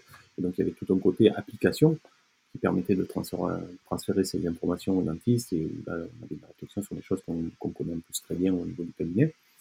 Et donc on a décidé, euh, c'était en 2021, de recentrer euh, le projet à fond d'abord sur euh, le moyen de communication euh, dentiste-patient, dans l'objectif toujours de partager de l'information, d'amener de l'information au cabinet en amont d'une demande de rendez-vous pour que le cabinet puisse organiser une séance de soins qui soit adaptée à la, aux vrais besoins du, patient et le plus vite possible en évitant, si possible, les cases d'urgence, consultation qui, peuvent faire perdre du temps pour pas grand-chose. Mmh donc on s'est reconcentré là-dessus, tout en gardant l'image, parce qu'on travaille toujours sur l'image euh, sans la caméra pour le, pour le moment, euh, en gardant toujours l'IA, parce qu'on a toujours un travail d'IA qui est en cours, qu'on fait, euh, développe différemment, qui est plus, plus ralenti, mais qui est toujours présent, parce que l'IA est pour moi un outil qui, est super intéressant, et qui peut vraiment être au service des, des gens et être très utile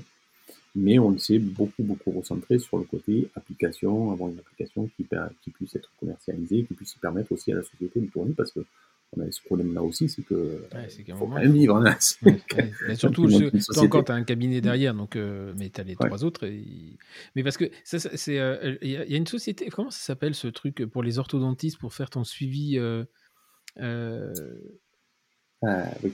Tu vois ce que je veux dire? C'est une espèce de carte-joue dans lequel tu mets ton, ton, ton, ton iPhone. Dental Monitoring, CDM. Dental Monitoring, exactement.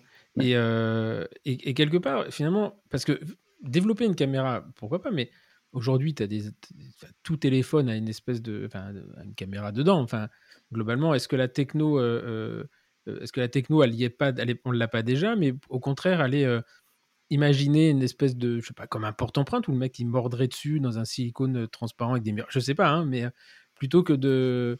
Euh, je sais pas, ça te fait sourire, donc c'est déjà dû penser.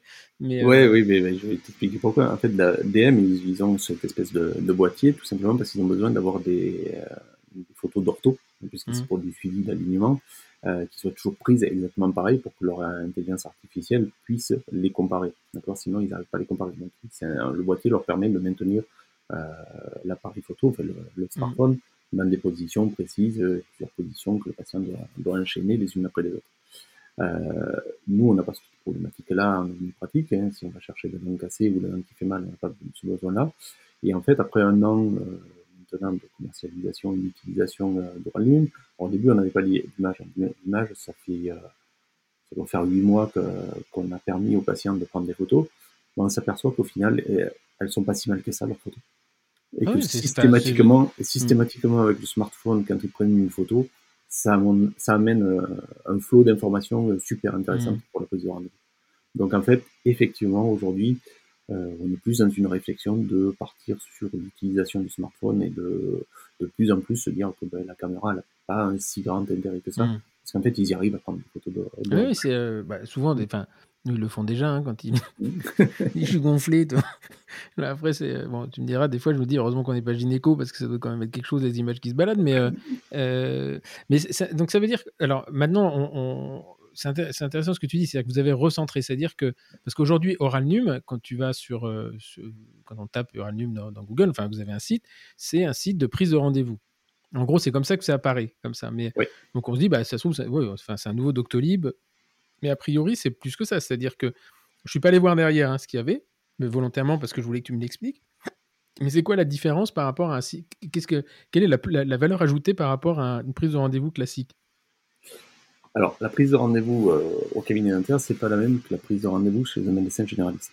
C'est ça le de la problématique. C'est-à-dire que euh, moi, si un patient euh, se met en ligne sur un agenda ouvert et vient se positionner pour un détartrage, c'est bien beau, mais je peux pas le laisser faire à tous mes patients. C'est-à-dire que si un matinée, j'ai 10 mm. détartrages à faire et rien d'autre, je vais pleurer. Mm. Mon planning, je travaille trois jours par semaine, euh, j'ai un planning qui est très organisé. J'ai mes plages d'horaire de chir, mes plages d'horaire de prothèse, euh, mes consultations qui sont positionnées à certains endroits et pas à d'autres. Euh, c'est moi qui, enfin c'est moi, c'est mon, assistant, ma secrétaire, et qui, notre équipe qui gérons notre planning. Mm. Donc les patients font une demande nous on leur propose une, place. Euh, les Doctolib, Maya, etc., euh, sont faits pour les patients. Ce sont des applications qui sont faites pour que le patient puisse plus facilement trouver un rendez-vous euh, chez un praticien qu'il connaît ou qu'il ne connaît pas, et en se plaçant, lui, en fonction de lui, ses exigences. Dans un cabinet dentaire, ça ne marche pas. C'est pas le patient qui vient en fonction de ses exigences, c'est le praticien qui propose en fonction de ses disponibilités et de son organisation. Donc ça veut dire un patient, euh, euh, un patient appelle en disant, euh, te contacte en chemin détartrage. Derrière, tu as une opération humaine. Il dit bah voilà les créneaux que je vous propose. Et lui, il va le revalider. Voilà.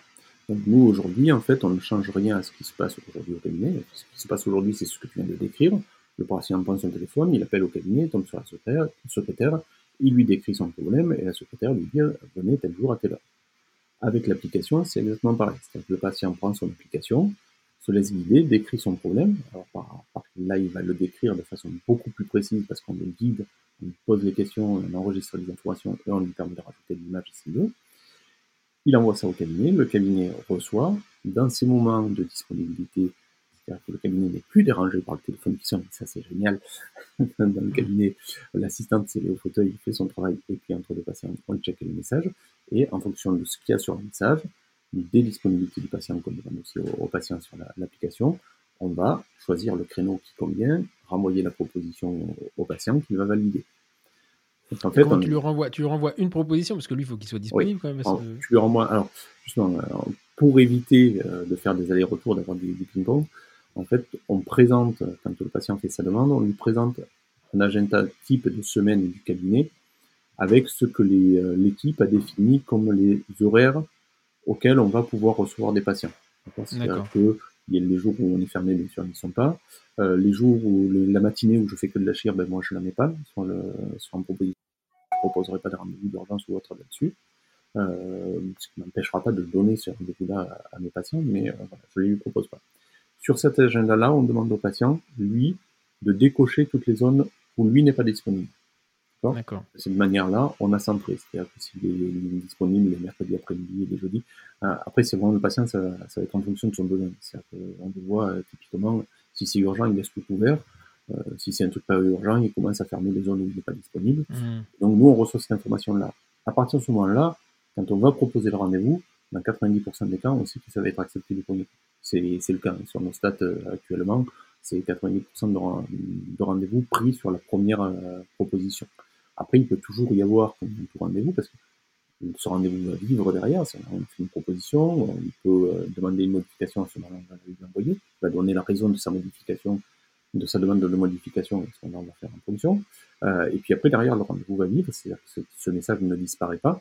Si euh, le cabinet décide que ben, l'après-midi où on avait donné le rendez-vous, finalement j'ai une formation super importante que je veux faire, ben, on va pouvoir modifier son rendez-vous et envoyer l'information au patient. Si à l'inverse, c'est le patient qui euh, a des enfants qui sont malades, il va t'informer aussi par l'application sans avoir besoin de te déranger au téléphone. Il va hmm. simplement t'envoyer un message qui va tout de suite s'allumer en rouge et qui va dire attention, ce rendez-vous-là, il faut le déplacer. Donc en fait, ça l'a dit après un message, d'une Oui, en fait, vous, supprimez le téléphone, quoi. On supprime le téléphone. Et, et, pourquoi pas, par exemple, euh, euh moi, je pense, alors, tu sais, on a tous des, des habitudes dans nos exercices nous, on a, euh, dans un cabinet d'endo, c'est assez simple hein, finalement. C'est des, créneaux de consultation de 20 minutes ou des créneaux de soins qui vont être une heure et quart, une heure et demie, deux heures, etc. Pourquoi euh, euh, on ne peut pas imaginer un système où on dit bah, voilà, vous avez besoin d'un créneau d'une heure ou de deux heures et d'ouvrir des créneaux dans lesquels lui, il peut planter son, rendez-vous? Ah, Il faut que tu sois sûr que ton patient sache qu'il vient pour une endo de molaire et pas de canine. Oui, mais par exemple, si tu veux, le, on peut très bien imaginer dire au patient, bon ben voilà, vous avez, vous, il vous faut un créneau d'une heure et demie. Moi, je m'en fous après que ce soit une canine. Bon, une canine, je oui, mais pour que tu lui dises ça, il faut que tu aies déjà reçu l'information. Comme quoi, parce que nous, en fait, c'est un peu. Euh, nous, les en consultation avant. Donc, en fait, on a, on a, on a un système qui est assez. tu alors, qui, euh, alors, on le fait aussi, ça. C'est-à-dire qu'en fait, le passe, euh, la, la, différence et la plus-value par rapport à, des Doctolib, Maya, etc c'est que justement, on va gérer 100% des rendez-vous. C'est-à-dire pas simplement la demande de rendez-vous à distance, mais aussi le rendez-vous en présentiel. C'est-à-dire que ce que tu me dis, tu as vu un patient en consultation, tu sais que tu vas devoir lui faire une endo, que tu vas avoir besoin d'une heure et demie, mais à ce moment-là, le rendez-vous, tu vas le lui envoyer sur Oranium, d'accord, avec son accord et avec son le fait qu'il ait accepté le rendez-vous déjà à l'avance, euh, tu vas tout de suite valider le rendez-vous. Il n'y a pas besoin de validation du patient. Mais, on garde, il peut pas de son côté de dire voilà moi je, je, j'ai besoin on m'a dit que j'avais besoin d'un rendez-vous d'une heure et quart et que ça lui ouvre les créneaux où il y a une heure et quart de libre. Non, on veut. c'est pas possible. C'est pas possible. C'est pas pensé comme ça. Hmm. C'est-à-dire que volontairement, nous, euh, on ne laisse pas un patient se, positionner. Tu vas te retrouver euh, comme ça. Alors déjà avec les travers de Doctolib, c'est qu'un patient s'il se positionne tout seul, il faut pas oublier qu'il se dépositionne tout seul aussi très facilement. Hmm il, estime être libre après. Et c'est un des gros défauts qu'on voit avec, euh, avec les Maya c'est que les patients qui prennent rendez-vous par ces applications-là, c'est un taux d'absentéisme qui est énorme. Alors que c'est pas le cas chez nous. On n'a pas cette problématique-là. Et le, le, deuxième problème, c'est que tu as des patients, tu me dis, dos, c'est toujours une heure et demie. Il y a quand même des patients que tu connais et où tu sais que ça va prendre plus de temps ou moins de temps. Mmh. Il y a quand même aussi ce facteur, il n'y a que toi qui sais ce que tu vas avoir à faire. Il y a des patients où tu sais que euh, ces canaux ils sont impossibles et que lui, même si ce n'est qu'une incisive, ben, ça va peut-être être plus long que l'incisive, le classique, etc. Donc tu vois, on ne veut pas enlever à l'équipe du cabinet la maîtrise de, l'agenda. On ne veut pas laisser le, patient devenir le, maître de l'agenda. Il n'y a pas des gens, euh, a pas des gens qui se plaignent justement depuis avoir ce contact téléphonique ou pas? Ah, c'était la grosse peur au début. Ben, en plus, moi, je, j'étais bien sûr en bêta-testeur du, truc. C'est pas c'est évident. Euh, je suis dans un milieu qui est, qui est assez rural, donc avec des personnes d'un certain âge, une patientèle qui est quand même plutôt âgée. Donc la gros truc, c'était ça. C'était bon, est-ce qu'on va pas les froisser? Est-ce qu'ils vont pas avoir peur? Ben Là, le Covid nous a plutôt fait du bien sur ce sujet. C'est-à-dire qu'il n'y a aucun patient qui trouve anormal de prendre une, un rendez-vous par, par une application. Quand on leur dit, ça devient logique. Pour, ah oui, ah oui, comme chez le médecin, comme à l'hôpital, comme à machin, bientôt ça sera comme chez le coiffeur, etc. C'est devenu tout à fait normal. Donc il y a quand même toujours euh, un taux de patients euh, qui est totalement réfractaire, au numérique et qui dit moi je veux quand même euh, passer par le téléphone ou je vais mettre un rendez-vous cabinet, pas de problème. Ce qu'on préconise nous en général dans les cabinets, alors tous ne le, font pas, mais c'est de garder deux heures de secrétariat téléphonique ouvert par jour ou mmh. un jour sur deux ou voilà pour qu'il y ait quand même la possibilité pour les patients qui vraiment pas de smartphone, très peu, mais il y en a, euh, ne veulent pas toucher à ah l'informatique, voilà, que cela puisse quand même télé téléphoner.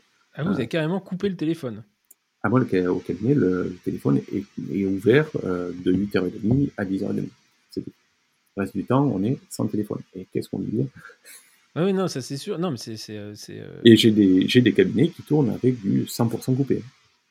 C'est, ils n'ont plus de téléphone. Il n'y a que le message, vous passez par Warning et tous les patients pendant leur, leur rendez-vous par, par Warning.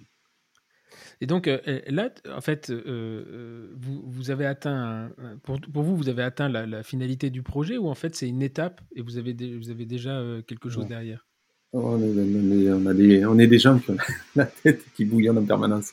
Donc non, non, on n'a pas atteint la finalité. C'est que là, on a franchi une première étape donc avec la création de cette application qui est clairement au niveau des, des questionnaires, donc puisqu'on passe sur des des questionnaires en arborescence pour guider le patient dans la description mmh. et recueillir, vraiment les bonnes informations. Donc c'est un questionnaire pour le moment qui est ciblé omnipratique euh, et un peu pédo parce qu'on a un questionnaire automatique qui se met en fonction de l'âge des, des, des, patients. Donc euh, le questionnaire enfant est assez, est assez complet. Là, on va sortir euh, cette année tous les questionnaires qui vont euh, aller vers les spécialités, les pratiques euh, des, cabinets dentaires, que ce soit au niveau, mais toujours toujours un petit peu sur, le, sur les omnipratiques. Donc ceux qui font de l'implanto, ceux qui font de la paro, ceux qui font euh, des aligneurs, ceux qui font de la, euh, le, traitement d'apnée du sommeil, toutes ces choses-là. Euh, petit à petit, on va le sortir avec des questionnaires spécifiques. Ce qui fait qu'on va donner la possibilité à nos dentistes de nous dire, ben moi j'ai euh, telle pratique, je fais un peu d'implanto, je fais un peu d'aligneur, euh, et puis de l'omnipratique, bon, on va lui mettre les questionnaires qui correspondent à ça. Et ces patients auront ce, cet enrichissement de l'application automatiquement, sans qu'il ait rien à faire, automatiquement les patients auront cet, enrichissement de l'application, ce qui va permettre aussi euh, à nos praticiens ben, d'informer leurs patients. Ça, quand tu as quand tu as investi voilà, pour faire une formation sur les sur les aligneurs, que tu veux te lancer là-dedans, euh, il y a toujours un temps où il va falloir que tu arrives à le faire savoir à tes patients, parce que tu fais pas de pub. Donc il faut que le patient vienne en contrôle et que tu lui dises tiens au fait votre dent de travers maintenant je peux vous la redresser et, là il va réfléchir et puis peut-être pendant quelques mois il va dire ok je veux le, je veux le faire. Nous en fait ce qu'on va faire grâce à l'application c'est que dès que le patient va être euh, dans la prise dans la demande de son rendez-vous euh, annuel on va lui, lui annoncer qu'il y a des possibilités de prendre des rendez-vous pour des traitements mmh. esthétiques, pour de l'aliment, et on va euh, comme ça le pousser à, dès cette phase-là, dire bah, bah, tiens, effectivement, moi je veux bien qu'on me fasse un bilan du sourire. On me l'a jamais fait, pourquoi pas? Du mmh. coup, on a un patient qui va arriver au cabinet euh, informé, prêt, euh, qui va être beaucoup plus ouvert à ces traitements. Donc ça, c'est un intérêt aussi. Il faut qu'on arrive à, voilà, on, investit beaucoup dans nos cabinets, on, on fait des formations, il faut qu'on les mette en valeur, il faut qu'on arrive à les, à les mmh. mettre en valeur, c'est important, mais c'est fait dans, notre droit. Parce que là encore, on ne fait pas de la publicité, bien sûr, on ne fait que communiquer à nos patients en direct. Non, mais de toute façon, ça, ça évoluera. Enfin, le problème de publicité, c'est pas. Enfin, c'est un fou. C'est. Il y, a publicité, publicité, il y a publicité et information. Le problème, c'est que euh, tu as des gens qui découvrent. Euh, moi, par exemple, vois, chaque fois qu'ils viennent au cabinet, mais c'est quoi endo Déjà, s'ils arrivent à prononcer le mot, c'est déjà énorme.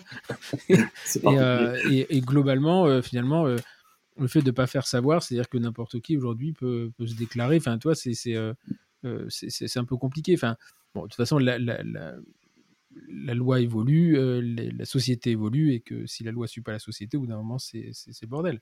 Bordel, parce que forcément, tu te retrouves en infraction sans le vouloir. Quoi. Mais après, il ne faut pas être totalement fermé à ça. Je, je pense ah que l'interdiction de publicité est aussi une belle protection pour nous ça nous évite d'avoir des, des, choses qui partent dans tous les sens et qui, euh, et puis on le voit avec les centres dentaires, euh, le cost et compagnie, euh, irait trop loin. Donc qu'on nous laisse informer nos patients, c'est important. Qu'on nous empêche de faire de la pure publicité, c'est peut-être pas si mal que ça. Oui, mais ça en fait, ça dépend de ce que tu appelles publicité. C'est juste de la communication. la pub, la pub c'est que tu vends tes mérites.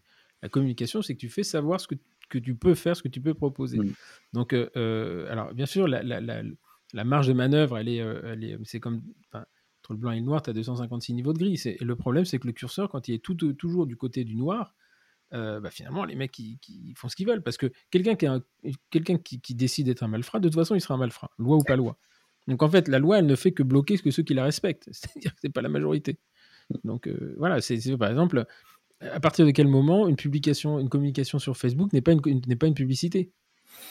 Est-ce que c'est de la publicité auprès des patients C'est une publicité auprès des dentistes qui peuvent te dire tiens, il existe? En fait, c'est là où c'est, je, pense que le Conseil de l'ordre réfléchit là-dessus et qu'ils en sont conscients. Mais euh, euh, on a toujours un peu l'impression d'être un train en retard et, que c'est poussif. Tu vois, c'est euh, moi, ça ne me, choque pas que quelqu'un fasse savoir qu'il a fait un DU de dentisterie esthétique. Ça, je suis tout à fait d'accord. Ça, ne me choque pas. C'est euh, le mec, il a une compétence. Euh, globalement, je préfère, moi, je préfère ça plutôt que les patients qui, se, qui se réfèrent au nombre d'étoiles sur Google parce que l'autre, tu l'as pas pris à l'heure qu'il avait, le jour où il a voulu et qui t'explique que tu es un gros salaud de riche qui prend très cher. voilà, c'est, on, on, a, tous des, des, des, des, témoignages comme ça sur, sur Google. Des, fois, c'est légitime, et puis des fois, nous, on s'est pris des scuds. Bah, parce que, patient, tu, tu le, commentaire, il est juste épouvantable, quoi, et, que c'est pas justifié, puis qu'il faut pas rentrer, pas rentrer dans la discussion là-dessus. Les commentaires Google, c'est. C'est un truc de fou, et tu ne peux rien, tu peux pas les empêcher. Non, il faut, je pense qu'il faut faire abstraction parce que c'est franchement. Faire abstraction, mais pour, pour l'ego, c'est quand même compliqué. Oui, c'est Moi, je les regarde pas, je t'avoue. moi, je, t'avoue honnêtement, je les regarde pas parce que je, je sais même pas comment on y va parce que j'ai fait un truc sur mon compte, c'est même pas mm. moi qui le gère. Enfin, bon, je suis trompé d'adresse mail, enfin, c'est un peu compliqué. Mais euh, une fois, j'y suis allé, je trouvais ça, je trouvais ça violent, quoi. Parce que je me disais, non, enfin, merde, on passe des années dans notre bouclard à, à, se former en permanence. Et il y en a une qui nous explique qu'on lui a pas pris le jour J, euh, que c'était inadmissible salaud de dentiste. Enfin, c'est dur. Quoi. Après, là-dessus, pour ceux qui nous, qui nous écoutent, euh, si vous avez ce problème-là, sachez qu'il y a deux solutions. La première solution, c'est euh, que vous pouvez, euh, en passant par votre assurance, même parfois, faire interdire les, avis, vous sortir complètement de, de ces trucs-là, et il n'y aura plus d'avis sur Google sur vous. Et la deuxième solution, qui si c'est Biotech Dental qui a cette solution, il y a des possibilités d'avoir des sociétés qui vous aident sur les, les avis, c'est-à-dire qu'en fait, ils vont vous donner une application que vous allez pouvoir proposer euh, à vos patients euh, après un soin en leur disant bon, vous allez recevoir un lien, on va vous demander un avis, euh, remplissez-le, comme ça vous allez petit à petit ben, hmm. avoir les avis positifs qui vont prendre le dessus sur. Parce que si on fait rien, effectivement, de toute façon, ceux qui vont donner un avis, c'est uniquement ceux qui, ceux qui veulent du mal. Alors, il, y a, aussi euh, ReviewLib qui le fait. Mm. Les, les, mecs ont monté leur Nilib, ils ont monté un truc qui s'appelle ReviewLib, que moi j'utilise d'ailleurs pour. Euh, c'est ça. C'est très bien. Euh, c'est très bien fait, ouais, c'est propre, mais ça n'empêche pas que les mecs, s'ils veulent aller sur Google. Enfin, après, quelque part, tu t'en fous un peu parce que c'est délayé dans le truc, mais moi, j'ai des copains, ça a été, euh, il y, a eu même des malversations, c'est-à-dire des praticiens qui voulaient en faire chier un autre, qui, qui prenaient des pseudos et qui, toi, on en, est là, quoi. Puis bon, moi, je pense qu'un patient qui, un patient qui, et puis je vais te dire, c'est comme toi, hein, enfin, moi, je, je poste jamais rien sur ces trucs-là, ça me gonfle. Mais globalement, c'est rare que tu mettes quand tu es content, et par contre, quand tu quand pas content d'un truc, hein, pour faire chier, tu vas C'est ça le problème du truc, c'est que tu as que des, avis qui sont plus ou moins faux ou, ou déplacés parce qu'ils viennent soit d'un frustré, soit d'une mm. mauvaise expérience et qui ne reflète pas la réalité d'un praticien, hein, ça c'est certain. Et donc là, pour revenir à la solution que vous proposez, elle est, elle est complètement autonome sur des serveurs. Est-ce qu'elle est couplable avec des logiciels métiers ou pas encore? Pas encore, c'est en pleine discussion, ça c'est le, grand travail de l'année. Euh, mm. donc euh, j'espère que ça va, le, ça va le devenir. Mm. Alors avec des, des, niveaux qui vont être progressifs, ça va d'abord être, euh, bien sûr, on va viser d'abord la, l'échange des informations sur le rendez-vous du même, de manière à ce qu'ils s'inscrivent sur l'agenda de façon plus automatisée ou qui, qui viennent s'implémenter dans ligne de façon plus facile.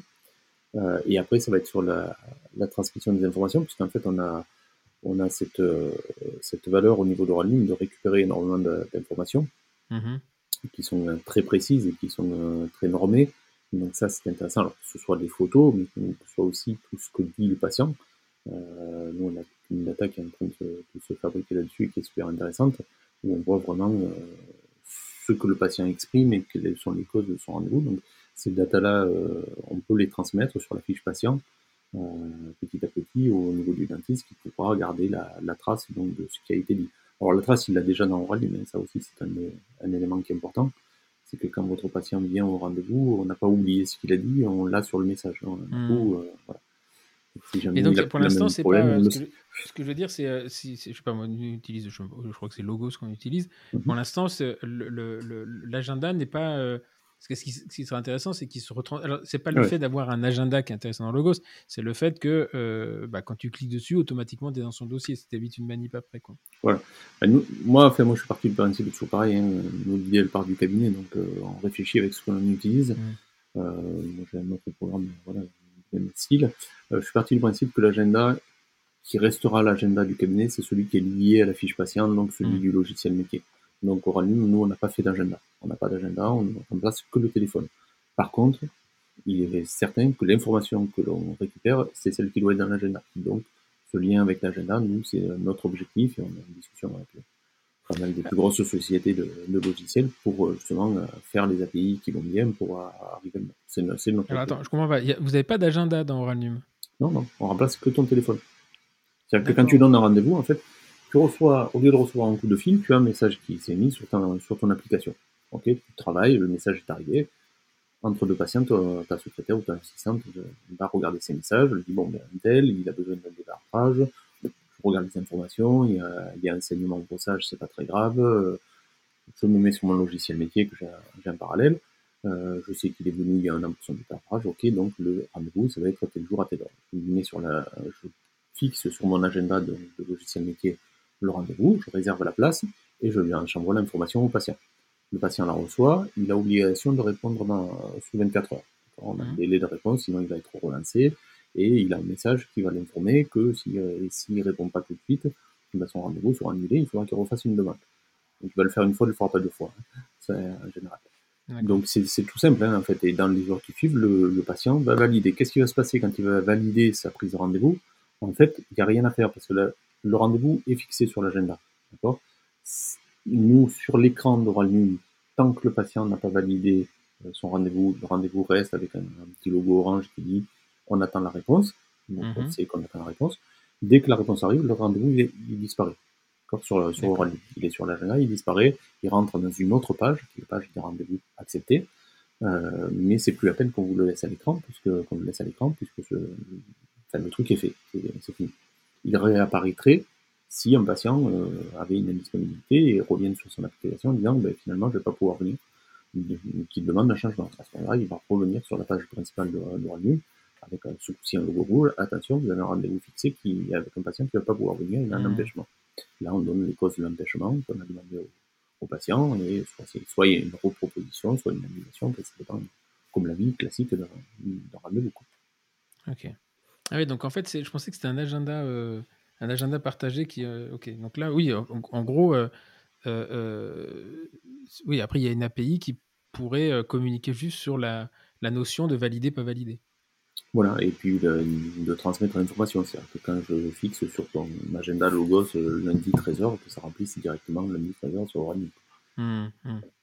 Oui, c'est à la limite, ouais, oui, ça évite une manip, mais c'est surtout les le... saisie, hmm. il y, a, ça. Alors après, on rentre dans l'informatique pure et dure. Il y a ce qui va demander du temps. Tout ça, ça va demander du temps sur les développements parce qu'il y a aussi les problèmes de reconnaissance du patient et d'identification du patient. Euh, oui, puis l'identification, parce qu'on est sur, quand même sur des. Euh, une, euh, une solution de santé hein, qui est bah, hmm. hébergée sur des serveurs de, de santé HDS. C'est tout euh, respectueux de la CNIL, de la RGPD, etc. Donc on a une identification du patient qui se fait selon, les normes, avec toutes les données de, de, l'INS, du futur remplaçant du numéro de sécurité sociale. Et il faut que ces éléments-là puissent être échangés avec les logiciels métiers. Et les logiciels métiers, nous on est tout neuf, souvent ils sont plus anciens, donc il faut aussi qu'ils aient les mêmes informations pour qu'on puisse les faire matcher. Et puis il y a des problèmes de sécurité, comme tous ces programmes sont ultra sécurisés, ces informations-là d'identification ne sortent pas facilement d'un programme, donc il faut l'autoriser. Euh, donc il y a tout un système informatique à, mettre en place. C'est pas mal de développement pour arriver à faire communiquer de façon sécurisée deux programmes, deux logiciels. Donc si je comprends bien côté patient, en fait, je, je suis un, un nouveau, pas un nouveau patient, mais je, voilà, donc j'arrive sur une page, on va me poser des questions, je réponds, et en fonction de ces éléments-là, euh, au niveau du secrétariat, il dit bon ben voilà, c'est un créneau, euh, un créneau d'urgence ou un créneau de consultation ou un créneau de traitement. Et à ce moment-là, vous validez. Euh, donc le patient, il a mis, toi, tu as validé les créneaux qui étaient disponibles. Lui, il met ceux où il n'est pas disponible. Et là, vous faites une proposition. Et là, on fait une proposition. Ok. Le, patient, lui, on lui demande, là aussi, c'est une différenciation par rapport à ce qui existe. nous, le patient, on va lui demander donc de comme sur toute application, de, créer son compte, puisque c'est pas une application euh, smartphone, hein, c'est une application web. Donc, il mmh. crée un compte et après, il peut l'utiliser là où il veut, sur l'ordinateur, sur la tablette, là où il veut. Euh, donc, une fois qu'il crée son application, on va lui demander de créer son dentiste. Il va choisir dans les dentistes de France son dentiste. Il peut en mettre plusieurs, il peut avoir plusieurs dentistes traitants, mais ils sont enregistrés. Ce qui fait que quand il va réutiliser son application, systématiquement, il y aura un dentiste euh, qui est lié à lui, un ou plusieurs, il va le choisir et on ne va pas à chaque fois lui demander de choisir. C'est ça aussi qu'on a voulu éviter, hein, c'est ce phénomène euh, doctolib de, euh, ben, dans mon coin, dans ma ville, quel est le dentiste qui peut me prendre lundi à 14h Et puis je vais mmh. changer de dentiste à chaque, à chaque séance. Ça, on ne le veut pas, ça. On une mmh. fidélisation dans le cabinet. Et, en plus, nos patients sont souvent très fidèles, ils ont eux aussi besoin que ce soit toujours nous qui, qui les voyons. Donc nous, vraiment, on leur crée une application, ce qui nous permet aussi de faire ce qu'on va faire dans les prochains développements, de spécialiser les, applications. C'est-à-dire que l'application du docteur euh, A ne va pas être la même euh, pour le, que pour les patients du docteur B. Mmh euh, mmh voilà. Ils vont chacun avoir vraiment des choses qui correspondent au cabinet du docteur A ou du docteur B. Et ils vont être guidés pour aller dans ces choix-là et dans ces descriptions-là. Petit à petit, on va permettre de personnaliser de plus en plus l'application pour que le devienne de plus en plus vraiment le lien de communication personnel du dentiste avec sa patientèle. Ok.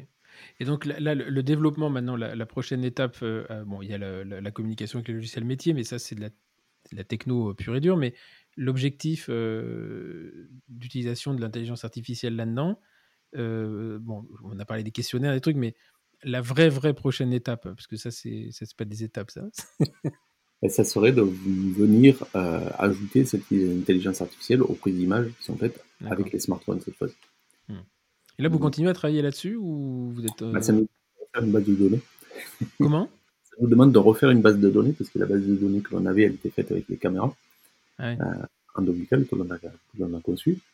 Euh, là, on repart sur des bases de données qui sont différentes, qui sont d'autres problématiques parce que tous les smartphones n'ont pas le même objectif, la même qualité d'image, etc. Mmh. Mais en IA, ça, ça pose problème.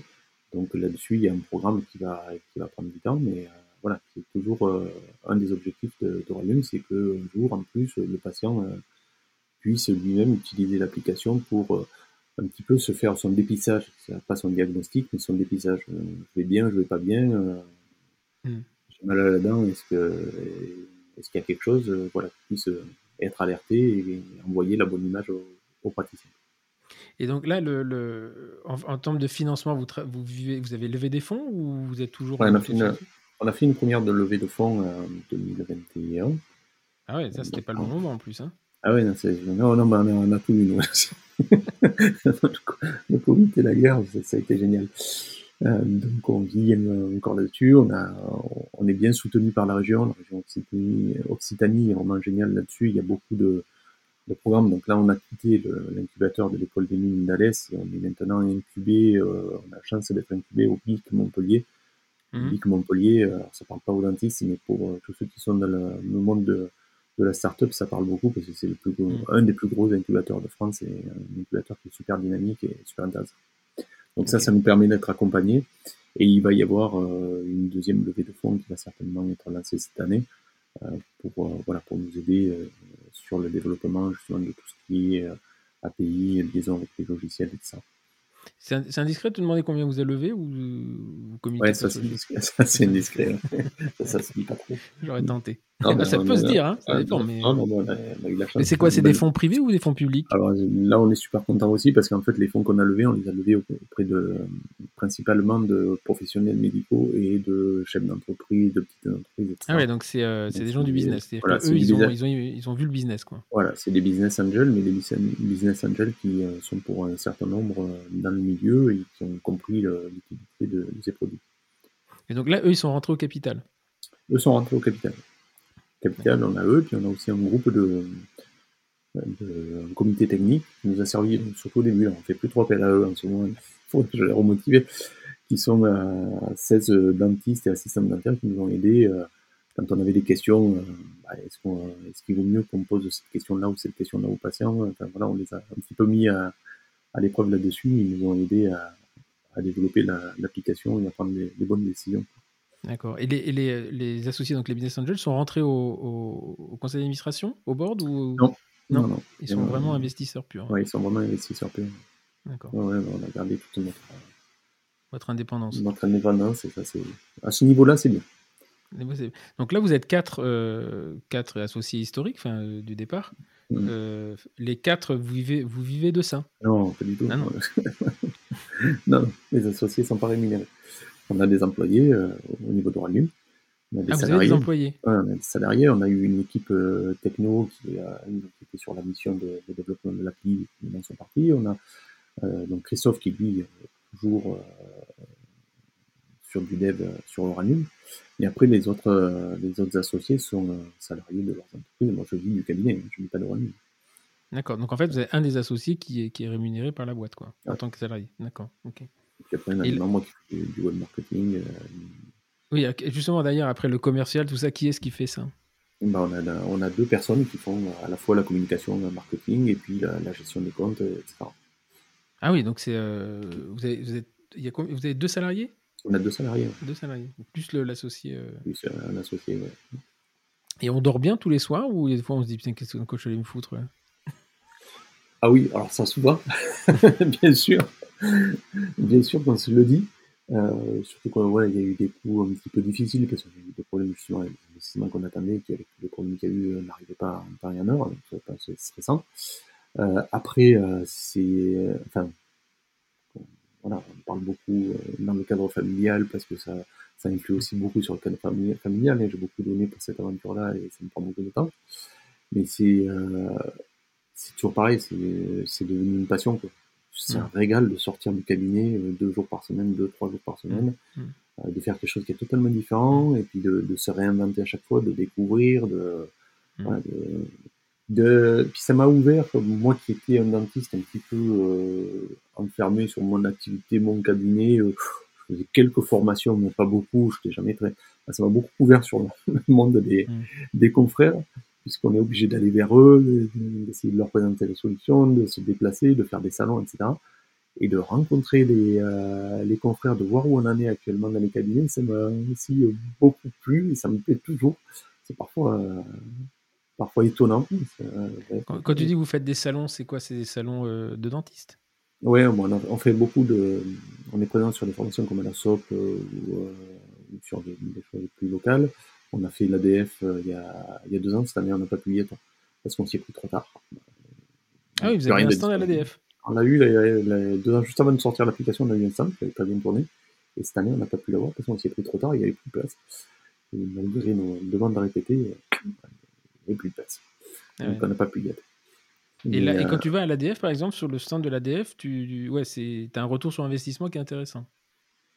Ah oui, mais surtout pour nous, à l'époque où on y est allé, c'est qu'on était totalement inconnus. Parce que la grosse difficulté, euh, pour être clair, la grosse difficulté d'une société comme la nôtre, et c'est pareil d'ailleurs pour les bonnes et, et parce qu'on en parlait, c'est la notoriété, c'est de faire hmm. connaître. C'est qu'on est un milieu, on le sait très bien, hein, nous on fonctionne tous pareil, les notistes, on va aller vers les choses quand on saura que euh, un copain l'a utilisé et m'a dit ouais c'est pas mal ou quand je sais qu'il y a beaucoup de gens qui on y, on y va vraiment avec la notoriété sur les, produits. On se mmh. lance pas comme ça de but en blanc sur un truc totalement inconnu. C'est très rare qu'on fasse. Surtout que là, nous, on s'adapte, on s'attaque quand même à quelque chose qui est fondamental dans le, dans le cabinet. C'est quand même la, la, prise de rendez-vous, c'est essentiel. Mmh. Donc, euh, avant que euh, je puisse euh, avoir des dentistes qui se disent oui, je sais qu'avec Oranium, effectivement, ma prise de rendez-vous, elle va être plus moderne, elle va s'améliorer, elle va me permettre d'améliorer mon chiffre. Il va falloir qu'ils aient des preuves. Et ça, c'est ça, c'est très long à faire. Ça, c'est la notoriété. Et là, c'est de la communication, c'est de la discussion. C'est euh, là maintenant, on va commencer à sortir. Ça fait quelques mois qu'on tourne, on va commencer à sortir nos, chiffres, montrer qu'effectivement, on a des cabinets qui, qui tournent en prenant, en ayant coupé le téléphone et en ayant gagné des, centaines d'heures de travail de, de mmh. leur secrétaire qui n'est plus sûr. Et le, gaspiller le téléphone. Vous êtes rapproché un peu des, des, des, boîtes de coaching et des machins comme ça, parce que c'est quand même leur, leur, leur, leur, cheval de bataille, ça. Hein oui, c'est ça tout l'intérêt de, de, passer par des incubateurs. C'est que tu as accès à tous ces éléments-là, que tu déjà on t'informe dessus, on, nous a, payé des séances de coaching, on continue. Hein, ah non, quand je parle de, de coaching, c'est-à-dire par exemple, je pense à Binas, à Cocher. Ah oui, oui, oui, bien sûr. On, oui, on discute beaucoup, on a discuté avec Cocher, avec, avec Rousselet, on a beaucoup Rousselet. Euh, oui, oui, on, discute avec eux. pour le moment, ils, observent pour le moment, je pense. ils regardent ce qu'on fait. Euh, et c'est oui, oui. Bah, de toute manière, nous, on s'est nourri dans notre dans notre idée, dans la façon dont on a monté au on s'est nourri de ce qu'on a entendu de ces gens-là sur le besoin de rationaliser le, temps, mmh. euh, d'être plus efficace, d'être mieux organisé. On se nourrit totalement de leur de leur enseignement. Donc, euh, je mmh. pense qu'on ne peut que les que leur plaire. Hein. Eh ben écoute, c'est euh, voilà, c'est très intéressant. Euh, mmh. c'est pas c'est pas un Doctolib. C'est ce qui est intéressant ah dans ce que tu présentes, c'est que c'est euh, le, c'est l'inverse en fait. C'est-à-dire que tu as tu, tu, as inversé la position du, du décideur. C'est-à-dire que le décideur reste le dentiste et alors que c'est vrai que c'est chez Doctolib, c'est. C'est un de nos slogans. C'est Doctolib, c'est fait pour les patients. C'est une application faite pour les patients. Et d'ailleurs, il s'en cache pas. Oralium, c'est fait pour les praticiens. Mmh. C'est une application pour les praticiens d'abord. Ok. Et donc, euh, euh, combien ça coûte? C'est un peu moins de 50 euros par mois, je crois, hein, par praticien. Alors, sur l'offre de lancement, on est à 49,50 euh, par mois mmh. sur, sur 6 mois. Et après, on passe. Alors, il y en a des prix qui sont dégressifs suivant le nombre de, praticiens dans le cabinet. Et on est à 80, 99 euros par, par mois pour un, dentiste seul. Et on descend jusqu'à 89 par mois pour les. D'accord. Donc là, tu as l'offre de lancement à 49 et en fait, le vrai prix, c'est 99. Ouais ok. Et il y a, y, a y a, un engagement y a, euh, Non, pas d'engagement. Euh, même s'il y a un abonnement, il y a la possibilité de payer à l'année euh, donc avec une remise. Hmm. mais il y a aussi, la, même si c'est pris un abonnement sur une année, il y a un remboursement s'il y, y, a un arrêt de, de l'application. Ça, il n'y a pas de souci. Moi, je veux pas d'engagement, je n'aime pas ça. Hmm. C'est toujours pareil, donc ça, ça se fait sans engagement. De toute manière, voilà, euh, une fois qu'on l'a installé et qu'on a commencé à faire passer ses patients par ouais, ligne, ben, pas quoi. C'est pas qu'on ressort pas, mais c'est que voilà, c'est logique d'y rester. Hein. Nous, mm. aujourd'hui, maintenant, on a des patients qui, euh, quand on a fini la séance, ils disent euh, Ah oui, le rendez-vous, vous me l'envoyez sur l'application. Hein. Mm, voilà. Mm. C'est en fait, que voilà, ça devient normal de passer par là, et c'est un outil qui est très utile. C'est un investissement, c'est un investissement, mais c'est un gain. Hein. Franchement, il est, il est remboursé l'investissement sur l'année. Hmm, c'est sûr. Ok, et donc c'est oralnum.com ou .fr .fr. .fr. Donc vous pour l'instant, vous changez, vous restez à la France? Pour l'instant, on reste à la France. Il n'y a aucun problème pour le passer à plus gros. Oui, non, c'est-à-dire que déjà, vous pourriez viser l'international francophone. Je pense à la Belgique, la Suisse, des choses comme ça. Quoi. On est déjà en relation avec des, sociétés en Suisse et en Belgique. Mais pour le moment, voilà, comme, tu, comme je te dis, on est une petite société, on a tous notre boulot à côté et mmh. compagnie. Donc on fait ce qu'on peut faire. on fait ce qu'on sait faire et ce qu'on peut faire. Après, ça se développera certainement, à l'international. Mais ça demanderait beaucoup de travail. Et on a d'abord, on veut arriver à, finir tous ces développements sur euh, les spécialités, les, pratiques et les, les chirurgiens dentistes, l'enrichir vraiment pour, euh, que ce soit encore mieux. Les orthodontistes seraient, à mon avis, très intéressés de ça. Ils le sont. ils, le sont en effet. les orthos, c'est euh, l'agenda, c'est un truc de dingue hein, par rapport à. Moi, si tu veux, c'est. Euh, enfin, j'ai toujours que tu as, quatre enfants, moi j'en ai cinq, hein, donc euh, j'en ai trois là qui. Sont... ai trois, alors une qui ça se termine un peu, toi, mais comme ça, ça se termine, une qui repart chez l'ortho, etc. Mais à la fin, là, quand je les accompagne, à la fin, la, la, prise de rendez-vous, ça me rend fou, quoi, parce que c'est. Quand tu rentres dans un cabinet d'ortho, hein. quand tu rentres dans un cabinet d'ortho, tu as l'impression qu'il y a une personne qui passe sa vie au téléphone. Ouais, exactement. Et elle, le jour où tu lui mets une application, elle le revit. Ah oui, non, mais nous, nous c'est un vrai problème, même au cabinet, hein, c'est un vrai problème. Hein. Et puis, je vais te dire, ce qui est horrible, c'est que quand tu euh, quand es au téléphone, bah, elle ne peut pas répondre à deux fois au téléphone. Sauf que nous, on a des, on a des flux moi, quand je travaille pas, que j'essaie d'appeler le cabinet, ça me rend dingue. Ça me rend dingue. J'arrive pas à les joindre. Tu, tu, perds des communications, tu perds des, des demandes, tu frustres tes patients. Ah, tu parce frustres, ils attendent et du coup ils sont beaucoup moins agréables. après, une fois qu'il arrive à t'avoir, ben, fait ah, enfin. Mmh. et puis, tu n'as pas la relation de celui qui est là devant toi au cabinet.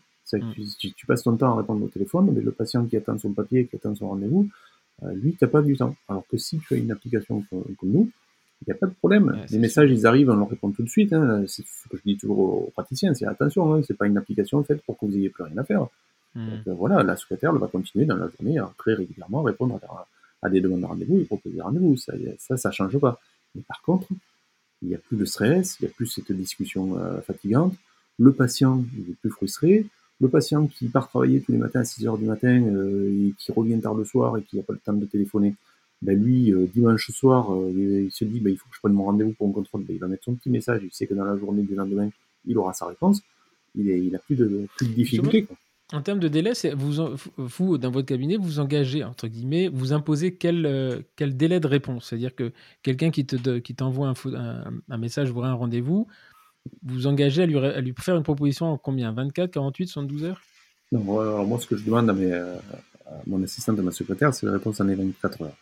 Alors, comme moi, je suis absent deux jours par semaine, il y a des fois des rendez-vous spéciaux où elles me mettent un SMS, me disent bah, Est-ce que tu peux te mettre sur Orani, mais regardez euh, telle personne, qu'est-ce qu'on fait? Mmh. Parce que voilà, c'est une urgence ou un machin, est-ce qu'on te le met dans la semaine Mais on essaye toujours de répondre voilà, dans les heures qui viennent. D'accord. Il faut pas c'est ça en fait, parce que c'est un peu le, la, euh, c'est un peu la frustration qu'on peut, qu'on peut avoir. C'est-à-dire que quand tu, tu sais, quand tu es dans, en tant que patient, hein, tu es dans la démarche, je prends un rendez-vous. Moi, je vais te dire, c'est si j'ai pas la réponse rapidement, euh, mon agenda, il est, il, est. Je, je, pensais tout à l'heure, je, reçois une, à la fac de Rouen, ils veulent faire une réunion. Bon, très bien. Elle m'envoie, euh, euh, tu sais, les fameux, pas le doodle, enfin, c'est machin. Ouais. te propose 25 dates. moi, je, lui dis, mais moi, je vais vous mettre les dates là, à l'heure. Mais dans deux heures, peut-être que les dates que je vous propose, elles sont plus bonnes, tu. Donc, euh, si vous me rappelez dans une semaine, il y a de fortes chances que je vous dise, bah non, finalement, là, je suis plus disponible. Donc, voilà, c'est un peu le truc de la, de la désynchronisation de ces trucs-là. Par contre, si elle me dit au téléphone, est-ce que c'est possible tel jour à telle heure, je regarde, oui, hop, c'est fixé. Donc c'est pour ça que, bon, globalement, le décalé de, quelques heures, c'est pas un problème. Même moi, ça m'arrange parce que je n'aime pas qu'on me téléphone. Mais euh, si c'est trois ou quatre jours après, c'est, ah on se demande si tu as bien reçu le message. Euh, c'est une erreur à ne pas faire. Donc il faut vraiment que la réponse soit rapide. De toute façon, la vigilance du patient sur le retour euh, du, message, elle va durer une journée, pas plus. Mmh, C'est-à-dire mmh. qu'après, il n'a pas reçu sa réponse, il va passer à autre chose, et du coup, lui ne validera pas la proposition. Mmh on, a, on a des systèmes de relance, mais malgré ça, on ne pourra pas lui reprocher de ne pas avoir répondu. Donc effectivement, euh, ce qu'on demande à vos praticiens qui travaillent avec nous, c'est que voilà, vous répondez euh, tout de suite et vous le gérez au quotidien. Et on a mis en place aussi des éléments dans l'application où on peut venir paramétrer euh, les absences. C'est-à-dire que si tu pars en congé, il ne faut mmh. pas que les messages arrivent, parce que le patient il va envoyer des messages et on va lui répondre 15 mmh. jours après. C'est pas valable. Donc on a des systèmes pour gérer les congés, congés longs et congés courts. C'est-à-dire que si tu es sur un congé d'été, par exemple, un congé long, euh, tu vas prendre l'option euh, de ne pas recevoir les messages pendant tous tes congés. Donc tu, choisis cette option, tu, gères les dates. tous les patients qui feront une demande de rendez-vous pendant cette période-là, automatiquement verront s'afficher un message qui leur dit que le cabinet est fermé, qu'il faut refaire sa demande à partir de telle date. Donc là, on gère les congés.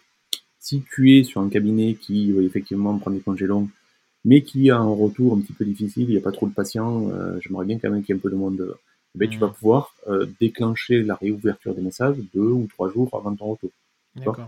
Ou à l'inverse, sur des périodes de, de congés courtes, si tu as une journée de formation comme ça, tu vas pouvoir informer toujours tes patients que le cabinet est fermé ce jour-là, mais recevoir les messages, lui laisser faire sa demande de proposition, mais il est informé qu'il n'aura une réponse que le lendemain. Hmm.